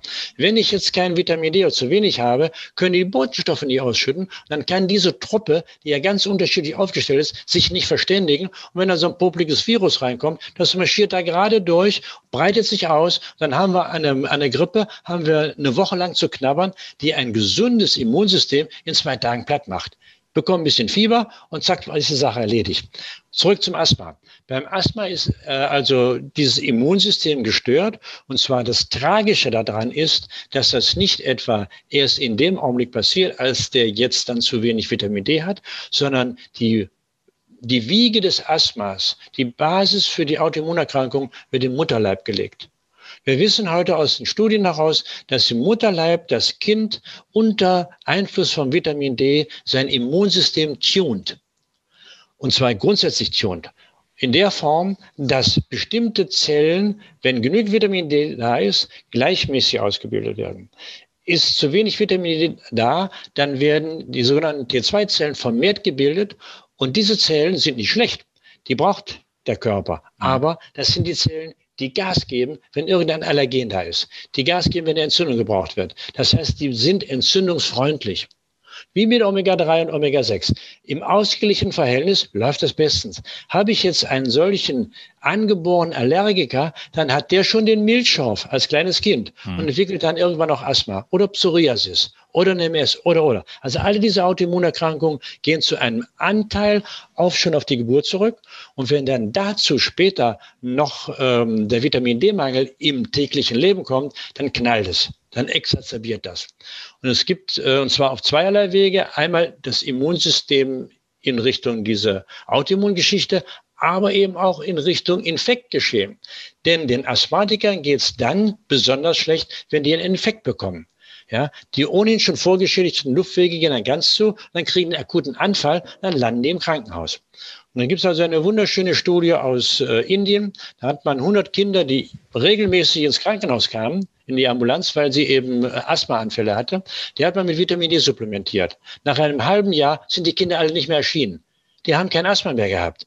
Innerhalb eines halben Jahres. Keine schweren Fälle mehr, keine, keine, keine Einlieferungsfälle oder, oder gar kein Asthma mehr. Die haben, nein, die haben keine krankenhauspflichtigen Asthmaanfälle mehr ja. gehabt. Das Asthma haben wir damit nicht weggekriegt. Ja. Aber diese beschissene Situation auf Hochdeutsch, dass man äh, droht zu ersticken, die ist innerhalb von einem halben Jahr weg gewesen. Was ist das für ein Segen für Kinder mit einem kleinen bisschen Vitamin D? Neben all den anderen Effekten. Das heißt, Vitamin D ist bei Asthma sowohl präventiv wirksam, das heißt, man kann damit verhindern, es überhaupt zu bekommen. Und wenn man es hat, hilft es einem, dass man die Schwere der Anfälle und vielleicht auch die Häufigkeit reduzieren kann. Ja, ich habe also, das ist wie gesagt publiziert worden, hochrangig publiziert worden, nicht nur einmal, sondern mehrfach. Und ich habe ganz am Anfang schon der deutschen Vitamin D-Story ähm, durch Zufall äh, drei Pulmonologen, also Lungenfachärzte äh, in meinem Kreis gehabt und habe die beschwatzt, ihren Patienten Vitamin D zu geben. Das haben die dann auch getan. 1000 Patienten haben die dokumentiert und hatten zu 80 Prozent eine Besserung bei diesen Lungenpatienten. Und das ist ganz egal, ob es äh, Asthma ist oder COPD. Ja, weil die Lunge ist in einem mieseren Zustand, wenn Vitamin D sie nicht schützt. Mhm. Und von daher kann man nur all diesen Lungenerkrankungen empfehlen, bitte, bitte nehmt Vitamin D. Alle Krebskrankheiten, bitte, bitte nehmt Vitamin D, weil wir können nicht alles verhindern, aber wir können diesen Risikofaktor für ein Apfel und ein Ei rausnehmen. Das heißt auch da wieder mit der Lunge, das, was Sie sagen, alle Zellen, alle Organe haben diese Rezeptoren. Das heißt, egal um welches äh, Organ es sich dreht, wo man Angst hat, dass man da vielleicht was bekommen könnte, weil man dafür anfällig ist oder auch schon was hat, Vitamin D ja. hilft eigentlich bei sämtlichen Sachen. Und jetzt haben wir viel darüber gesprochen, welches äh, Organ, welche Krankheit kann man wie äh, äh vielleicht damit verbessern, wie kann man unsere Gesellschaft anpassen, damit man mehr Vitamin D zu sich nimmt. Am Ende machen wir den ganzen Quatsch hier ja nur, um persönlich unser Glück zu finden. Jetzt gibt's ja immer das, der Volksmund weiß es meistens am besten. Nirgendwo wird man so glücklich wie in der Sonne. Welche Bedeutung hat Vitamin D für unseren Glücksfaktor? Ja, auch da, wir haben ja eben schon kurz darüber gesprochen. Ähm, in Kalifornien hat die andere Seite eine Studie gemacht und hat Studenten befragt nach ihrem Sonnenverhalten.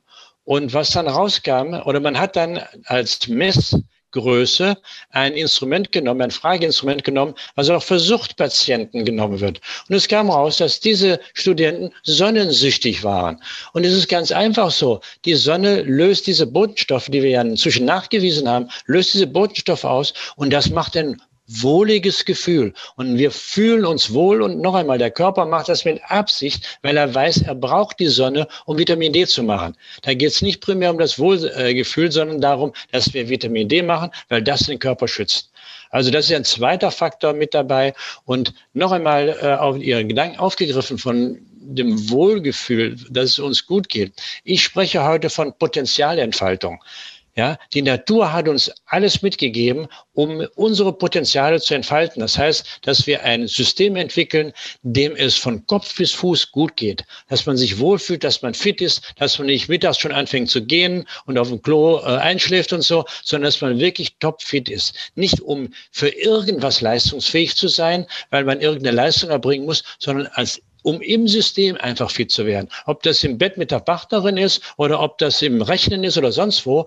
Es ist die persönliche Fitness, die uns die Natur geschenkt hat. Und da können wir wieder hinkommen, wenn wir der Natur dafür die Ressourcen geben. Hm. Ich vergleiche den Körper häufig mit dem Auto, was man nicht tun sollte, weil es als Auto primitiv ist. Aber jeder weiß heute, wenn er keinen ausreichenden Luftdruck in seinen Reifen hat, fährt die Karre nicht richtig. Wenn er keinen Benzin da drin hat, fährt die Karre nicht richtig. Einmal Diesel getankt statt Benzin, ist die Karre im Eimer. Hat er kein Waschwasser, sieht er nichts. Hat er kein Öl im Motor, geht kaputt. Das heißt, alle diese Faktoren werden selbstverständlich geschaffen, damit die Karre anständig läuft. Wenn wir unseren Körper genauso selbstverständlich mit mit den Dingen versorgen würden, die er braucht, dann würde der selbstverständlich perfekt funktionieren. Mhm. Womit wir auch wieder bei diesem, was Sie gerade schon gesagt haben, persönlichen Aspekt sind, weil wir haben ja jetzt über Präventionsmedizin gesprochen. Ich habe noch ein neues Wort gelernt, das nennt sich Präzisionsmedizin, weil das ist ja das gute Beispiel bei Ernährungshinweisen. Ähm, äh, jetzt mal abgesehen davon, dass wir alle sicherlich mehr Vitamin D vertragen können. Und da haben Sie auch gesagt, wie man das quasi für sich selber relativ einfach ausrechnen kann, wo man ungefähr landen sollte. Ähm, gab's ja, gibt es ja häufig die, die Hinweise, das Lebensmittel ist gut oder das Lebensmittel ist schlecht als Pauschalaussage. Inzwischen wissen wir ja, dass es Menschen gibt, die können äh, eine Schachtel Eis essen und ihr Insulinspiegel steigt trotzdem kaum an. Und andere gibt es, die essen, hm, weiß ich nicht, eine halbe Kartoffel und ihr Insulinspiegel geht völlig durch die Decke. Das heißt, man muss ja viel mehr auf die individuellen Bedürfnisse und auch individuellen Zustände des, des, Patienten eingehen und nicht diese Pauschalaussagen treffen. Das ist doch auch eine meine persönliche Laieneinschätzung, eine Sache, wo die Medizin mindestens genauso wie bei der Prävention noch viel äh, umzustellen hat, um mehr auf den individuellen Patienten einzugehen. Ja, ich bin teilweise bei Ihnen. Mhm. Ähm, one size doesn't fit all. Ja, also eine Größe passt nicht für alle. Aber meiner Meinung nach ist diese, diese Hoffnung, die wir da reinsetzen, äh, überzogen, weil das haben wir immer schon gehabt. Es wird dann gesagt, wenn wir das wissen, dann können wir alles. Wenn wir das humane Genom entziffert haben, dann können wir alles. Ja, dann wird die Tür aufgestoßen, wir kommen in einen hellen Saal, der ist erleuchtet und wir wissen alles. Die Türen stoßen wir jedes Mal auf. Nur dahinter ist es dunkel und eine höhnische Stimme sagt, ihr Toren, ihr wisst gar nichts. Ja, wir können noch so viele Daten erheben wir werden es nie entschlüsseln, wie es funktioniert. Auf der anderen Seite können wir heute aufgrund der großen bevölkerungsweiten Studien sagen, äh, was zu 80 Prozent oder 70 Prozent funktioniert, und zwar für alle. Und dann kann man, bei dem Rest kann man dann hingehen, muss dann hingehen und dann differenzieren. Dazu nochmal eine Studie, die in Deutschland gemacht worden ist, übrigens nicht vom Robert Koch Institut, sondern von nebenan. Ähm, in Berlin gibt es das STIFE, ein Ernährungsinstitut, und die haben teilgenommen an einer europäischen Studie. 200.000 Leute aus Europa, 20.000 aus Deutschland. Diese 20.000 hat man, wie beim Robert Koch Institut, handverlesen ausgesucht, repräsentativ. 40 bis 50 Jahre ohne chronische Krankheiten. Und dann hat man sie nach den Lebensgewohnheiten befragt. Dann hat man fünf Faktoren oder vier Faktoren genommen. Kein Übergewicht, nicht rauchen, gesunde Ernährung und die körperliche Aktivität. Vier Faktoren. Das erste, was rauskam, ist wieder meine magische Zahl, nämlich die Mehrheit der Bevölkerung ist auf dem falschen Dampfer. Ja, nur neun Prozent dieser ausgewählten repräsentativen Deutschen haben es geschafft, kein Übergewicht zu haben, nicht zu rauchen, ausreichend sich zu bewegen und sie anständig zu ernähren. Neun Prozent. Dann hat man die weiterverfolgt und acht Jahre lang in Ruhe gelassen und hat dann geguckt, was passiert ist. Und dann kam raus, dass diejenigen, die diese vier Faktoren hatten, 90 Prozent weniger Herzinfarkte hatten und 80 Prozent weniger Diabetes und 80 Prozent alle anderen Krankheiten. Das heißt, nur mit diesen vier Faktoren könnte man den gesamten Diabetes erschlagen und 90 Prozent Herz-Kreislauf-Krankheiten. Das zeigt, wie wichtig einige elementare Dinge sind. Und dann kommt das Feintuning hinterher. Ja, würden wir es also schaffen, wieder den Hintern zu bewegen, uns anständig zu ernähren, dann hätten wir schon mal 80 Prozent im Sack. Hallo, hallo. Ja. Das heißt, mit allgemeingültigen Regeln und Präzisionsmedizin ist es genauso wie mit Präventionsmedizin und westlicher äh, Medizin. Es ist kein Gegensatz, sondern man muss es miteinander richtig kombinieren, um dann ja. die individuelle korrekte Lösung zu finden. Ja, und noch einmal, der Einzelne tut sich schwer. Ähm, es gibt immer schon die Verhaltensprävention wo wir predigen, du musst das und das und das tun. Und dann habe ich mich, wie gesagt, gefragt, wie kann das sein, dass 90 Prozent falsch verhalten und dann ist mir klar geworden, die Gesellschaft ist das. Und wenn man dann etwas bewegen will, dann muss man Verhältnisprävention betreiben. Das heißt, man muss die Verhältnisse ändern und die Leute, die in gesunden Verhältnissen leben, die verhalten sich gesund, ohne dass sie sich nun kasteien müssen oder umdrehen müssen. Das läuft einfach. Es gibt ein tolles Beispiel dafür aus der Technik heraus, nämlich der Verkehr. Wir haben, als ich meinen Führerschein gemacht habe vor 50 Jahren, haben wir 23 1000 Leute jedes Jahr totgefahren. Jedes Jahr 23.000. Dann kam irgendwann die DDR noch dazu, die auch nicht gerade zart gefahren mhm. ist. Und ähm, wir sind heute auf 2.000 bis 3.000. Das heißt, wir haben 90 Prozent der Verkehrstoten haben wir heute vermieden. Wie ist das passiert? Haben wir Verhaltensprävention? Sind die Fahrschulen so viel besser geworden? Nee. Wir haben die Verhältnisse geändert. Wir haben Leitplanken, wir haben ABS, wir haben Airbag und, und, und, und. Und das hat, das hat Milliarden gekostet, aber hocheffektiv. Und ein zweites Beispiel kennen wir auch aus der Industrie heraus. Dort ist der Arbeitsschutz eine Präventionsmaßnahme. Und zwar eine Verhältnisprävention. Wenn es irgendwo stinkt, muss ein Abzug hin. Wenn irgendwo eine tonnenschwere Presse runterkommt, müssen zwei Hebel da sein, dass man mit der Hand reinlangen kann. Das kostet alles viel Geld, investiert, aber funktioniert hervorragend. Wir haben fast keine Berufskrankheiten mehr. Und Todesfälle sowieso nicht. Das heißt also, würde man diese Idee der Prävention, der Verhältnisprävention entsprechend umsetzen und investieren, und nicht nur 0,5 Prozent äh, der Kosten da sind, dann würden wir ganz anders darstellen. Mhm. Und die dritte Prävention, die haben wir dann nochmal dazu oben drauf entwickelt, weil das Gesundheitswissen in der Bevölkerung grottenschlecht ist. Deswegen reden wir ja heute miteinander.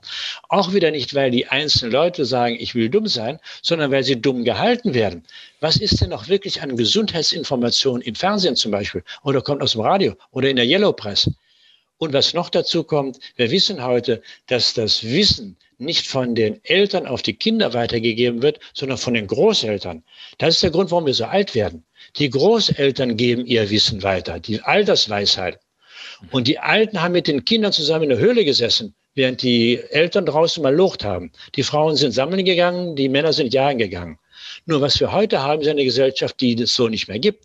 Da sitzen die Kinder alleine im Kindergarten, im Ghetto und die Alten sitzen im Altenheim-Ghetto. Das heißt also, wir haben das auseinandergezogen. Und die Folge ist die, dass die Kinder im Kindergarten blöd bleiben und die Alten im Altenheim werden blöd. Wir haben eben schon darüber gesprochen, wir haben Stammzellen. Und diese Stammzellen werden nicht nur von der Muskulatur gefördert, neu gebildet, sondern wir wissen heute auch, dass ein alter Mensch, der ein kleines Kind sieht, neue Gehirnzellen bekommt, damit er auf das kleine Kind aufpassen kann. Das läuft automatisch. Nur wenn wir die wieder in der Gesellschaft auseinanderziehen, dann haben wir wieder einen Gesundheitsfaktor beseitigt, nämlich die Alten mit den Jungen zusammen. Ja, es also ist eine einzige Katastrophe. Also wieder den klassischen Faktor, einfach Soziales äh, fördert die Gesundheit und in dem Fall ja sogar noch das Soziale innerhalb der Familie. Aber wie Sie selber sagen, es fängt ja nicht nur damit an, dass die Kinder ihre Großeltern selten sehen. Die meisten sehen ja heute schon ab anderthalb Jahre ihre Eltern kommen noch, weil die ganztägig der Kita oder dann in, ja. der, in der Ganztagesschule sind. Aber so. damit sind wir auch quasi bei dem, bei dem letzten Aspekt, den ich unbedingt noch mit Ihnen besprechen wollte, nachdem ich Sie jetzt gleich zwei Stunden hier äh, gequält habe, ist, der, ist ja dieses Thema Kommunikation, was wir vorhin schon mal angesprochen haben ja. Wir reden immer davon, der, der Lebenswandel. Wir wollen Schlaf, Ernährung, Sport, Stressreduktion, Alkohol, Rauchen, Energy Drinks, was da alles mit reinfällt. Ähm, das wollen wir alles kommunizieren, das sollen die Menschen bitte umsetzen, wir wollen die Gesellschaft ändern. Das ist ja eine ganz schön große Agenda, die sie sich da quasi aufgesetzt haben, wo sie sagen, das ist etwas, was wir kommunizieren müssen.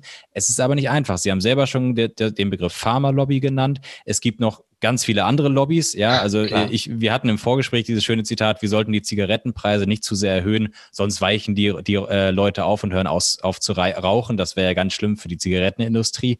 Das heißt, es spielen extrem viele Interessenverbände mit rein in die Politik, in die Wirtschaft, in unseren Alltag. Gibt es so etwas wie eine Gesundheitslobby? Nein, es gibt sie nicht. Und das ist genau das Problem. Wir haben keine Gesundheitslobby und die haben wir deswegen nicht, sind wir wieder am Anfang, weil man mit der Gesundheit kein Geld verdienen kann. Hätten wir ein florierendes System, wo man also mit ähm, Gesundheit sehr viel Geld verdienen kann, dann wäre automatisch die Lobby da. Denn die Lobby ist ja eine Interessensvertretung, die ich nicht mal unbedingt als schlecht empfinde. Das Problem mit der Lobby erscheint nur dann, wenn man eben schlechte Produkte über Lobbyarbeit in das Volk reindrückt. Das ist das Problem. Ja, wir wussten seit 30 Jahren, dass äh, Coca-Cola nicht unbedingt das Getränk für den Menschen ist. Ja. Dann ist vor 10 oder 15 Jahren jemand hingegangen, hat noch einmal so ein Gesöff gemacht, nämlich Red Bull und hat es wieder mit Marketingmaßnahmen in den Markt reingedrückt und macht Milliarden damit. Das zeigt die, die kritische Situation, dass wir über die Medien fehlinformiert werden und Dinge, Entschuldigung, Dinge tun, die wir normalerweise nicht tun würden. Und ähm, darin liegt ein Riesenproblem, dass wir diese Lobby nicht haben. Auf der anderen Seite, wenn man versucht, die Dinge distanziert anzuschauen, haben wir früher äh, mit dieser kleinen, gesundheitsbewussten Truppe nie die Möglichkeiten gehabt, die wir heute haben. Wir haben die Möglichkeit, übers Internet uns auch bereit zu machen. Und Sie haben ja schon erwähnt, ein Video von mir vor drei Jahren gedreht und ins Internet gestellt. Vier Millionen Leute haben das angeschaut. So, das ist nicht ohne Folgen geblieben und die anderen Sachen auch nicht, denn wir haben es ja gemessen, 40 Prozent mehr Vitamin D. Das heißt also, wenn wir engagiert diese Medien nutzen und wir werden das tun mit der Akademie und andere auch, dann haben wir eine größere Reichweite. Aber das große Problem ist, es sind alle einzelne Leuchttürme. Da ist da einer, da ist da einer und da einer.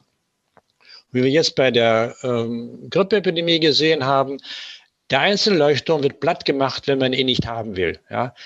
Und es ist unfassbar für mich gewesen, anzusehen, wie ein Mann wie Bhakti, der Professor der ähm, Immunologie, jahrzehntelang gewesen ist, ein wirklich ein Riesenwissen hat, dass man den nicht gehört hat, sondern ihn platt gemacht hat, wenn man nicht brauchen konnte.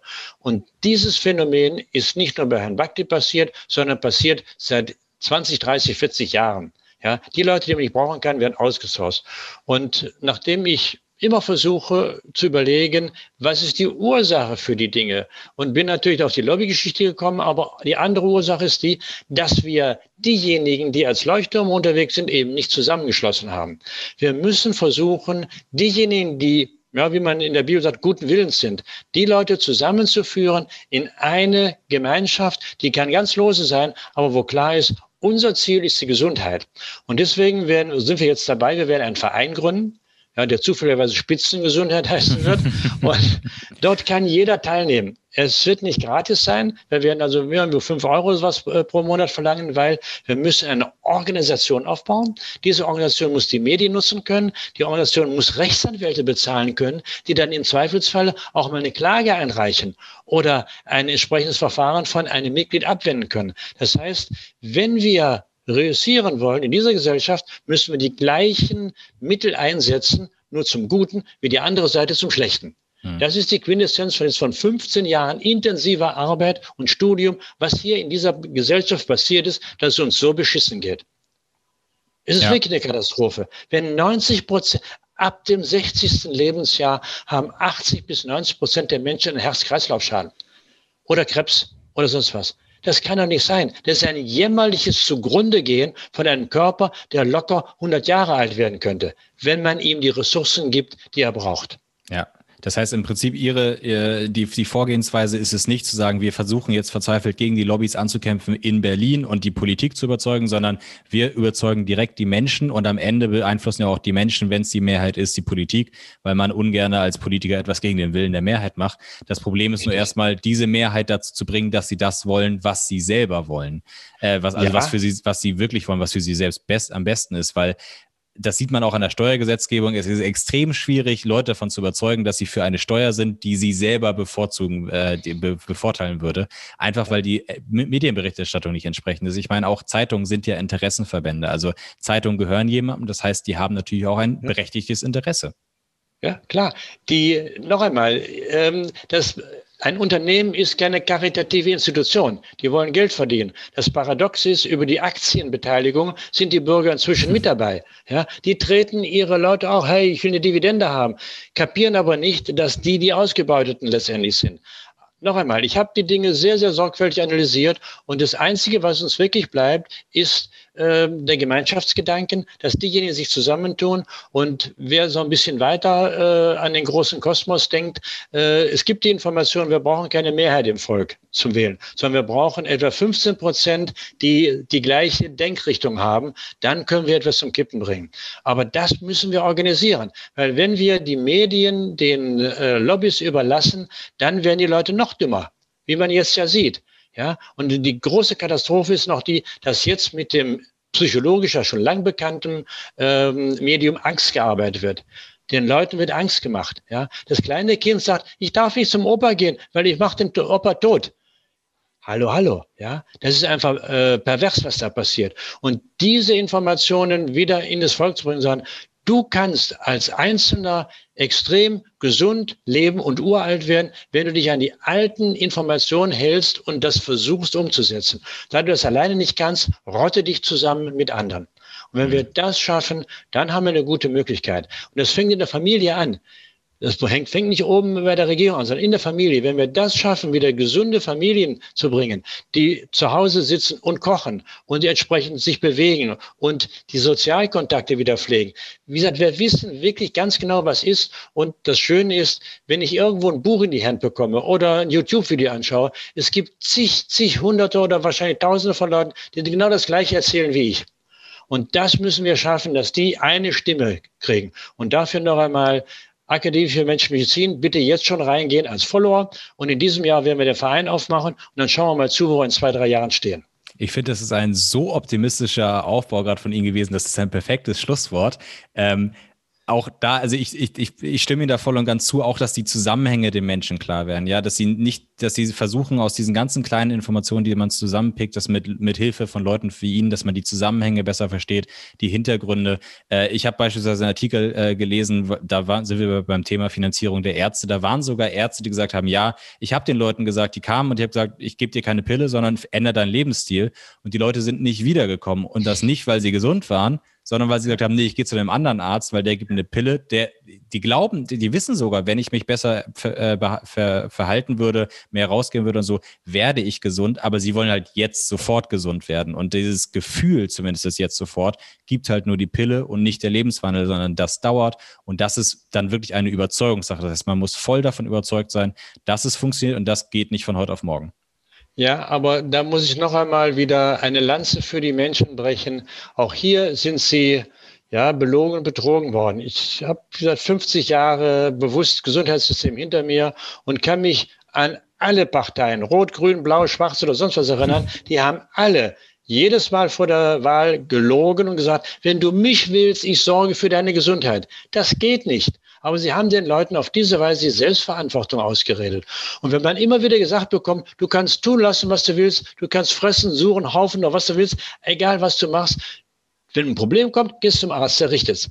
Er kann es nicht richten. Wir sehen ja jetzt, die Leute sind krank und immer kränker und werden trotzdem den Eindruck bekommen, du bist gut drauf. Der Diabetiker sagt, ich kontrolliere mein Insulin selber. Ja, hat er zu viel Zucker gefressen, spritzt er mehr Insulin hinterher. Niemand sagt ihm aber, dass er sich damit umbringt, dass er mit seinem Alzheimer fördert und zwar so. Oder seine Beine kaputt hat, dass er sein Bein amputiert bekommt. Das heißt, die Fehlinformation geht quer durch die ganze Gesellschaft. Und von daher noch einmal auch mein Dank an ihn, dass Sie mit an diesem Strick ziehen und die, die Leute erreichen, die ich vielleicht nicht erreicht hätte, über Ihren Kanal. Und andere erreichen über einen anderen Kanal. Und dann noch einmal müssen wir es zusammenführen. Wundervoll. So machen wir das. Ich verweise nochmal äh, auf Ihre diversesten Bücher, auf den YouTube-Kanal, auf die Homepage spitzen-prävention.com. Findet man auch ganz einfach, wenn man über die Google-Suche geht. Und dann, ja. Herr Dr. Spitz, Ihnen ganz, ganz vielen Dank für dieses lange Interview und äh, ich hoffe auf ein nächstes Mal. Ja, gerne, wenn es wieder Gelegenheit gibt. Vielen Dank. Wundervoll, vielen Dank.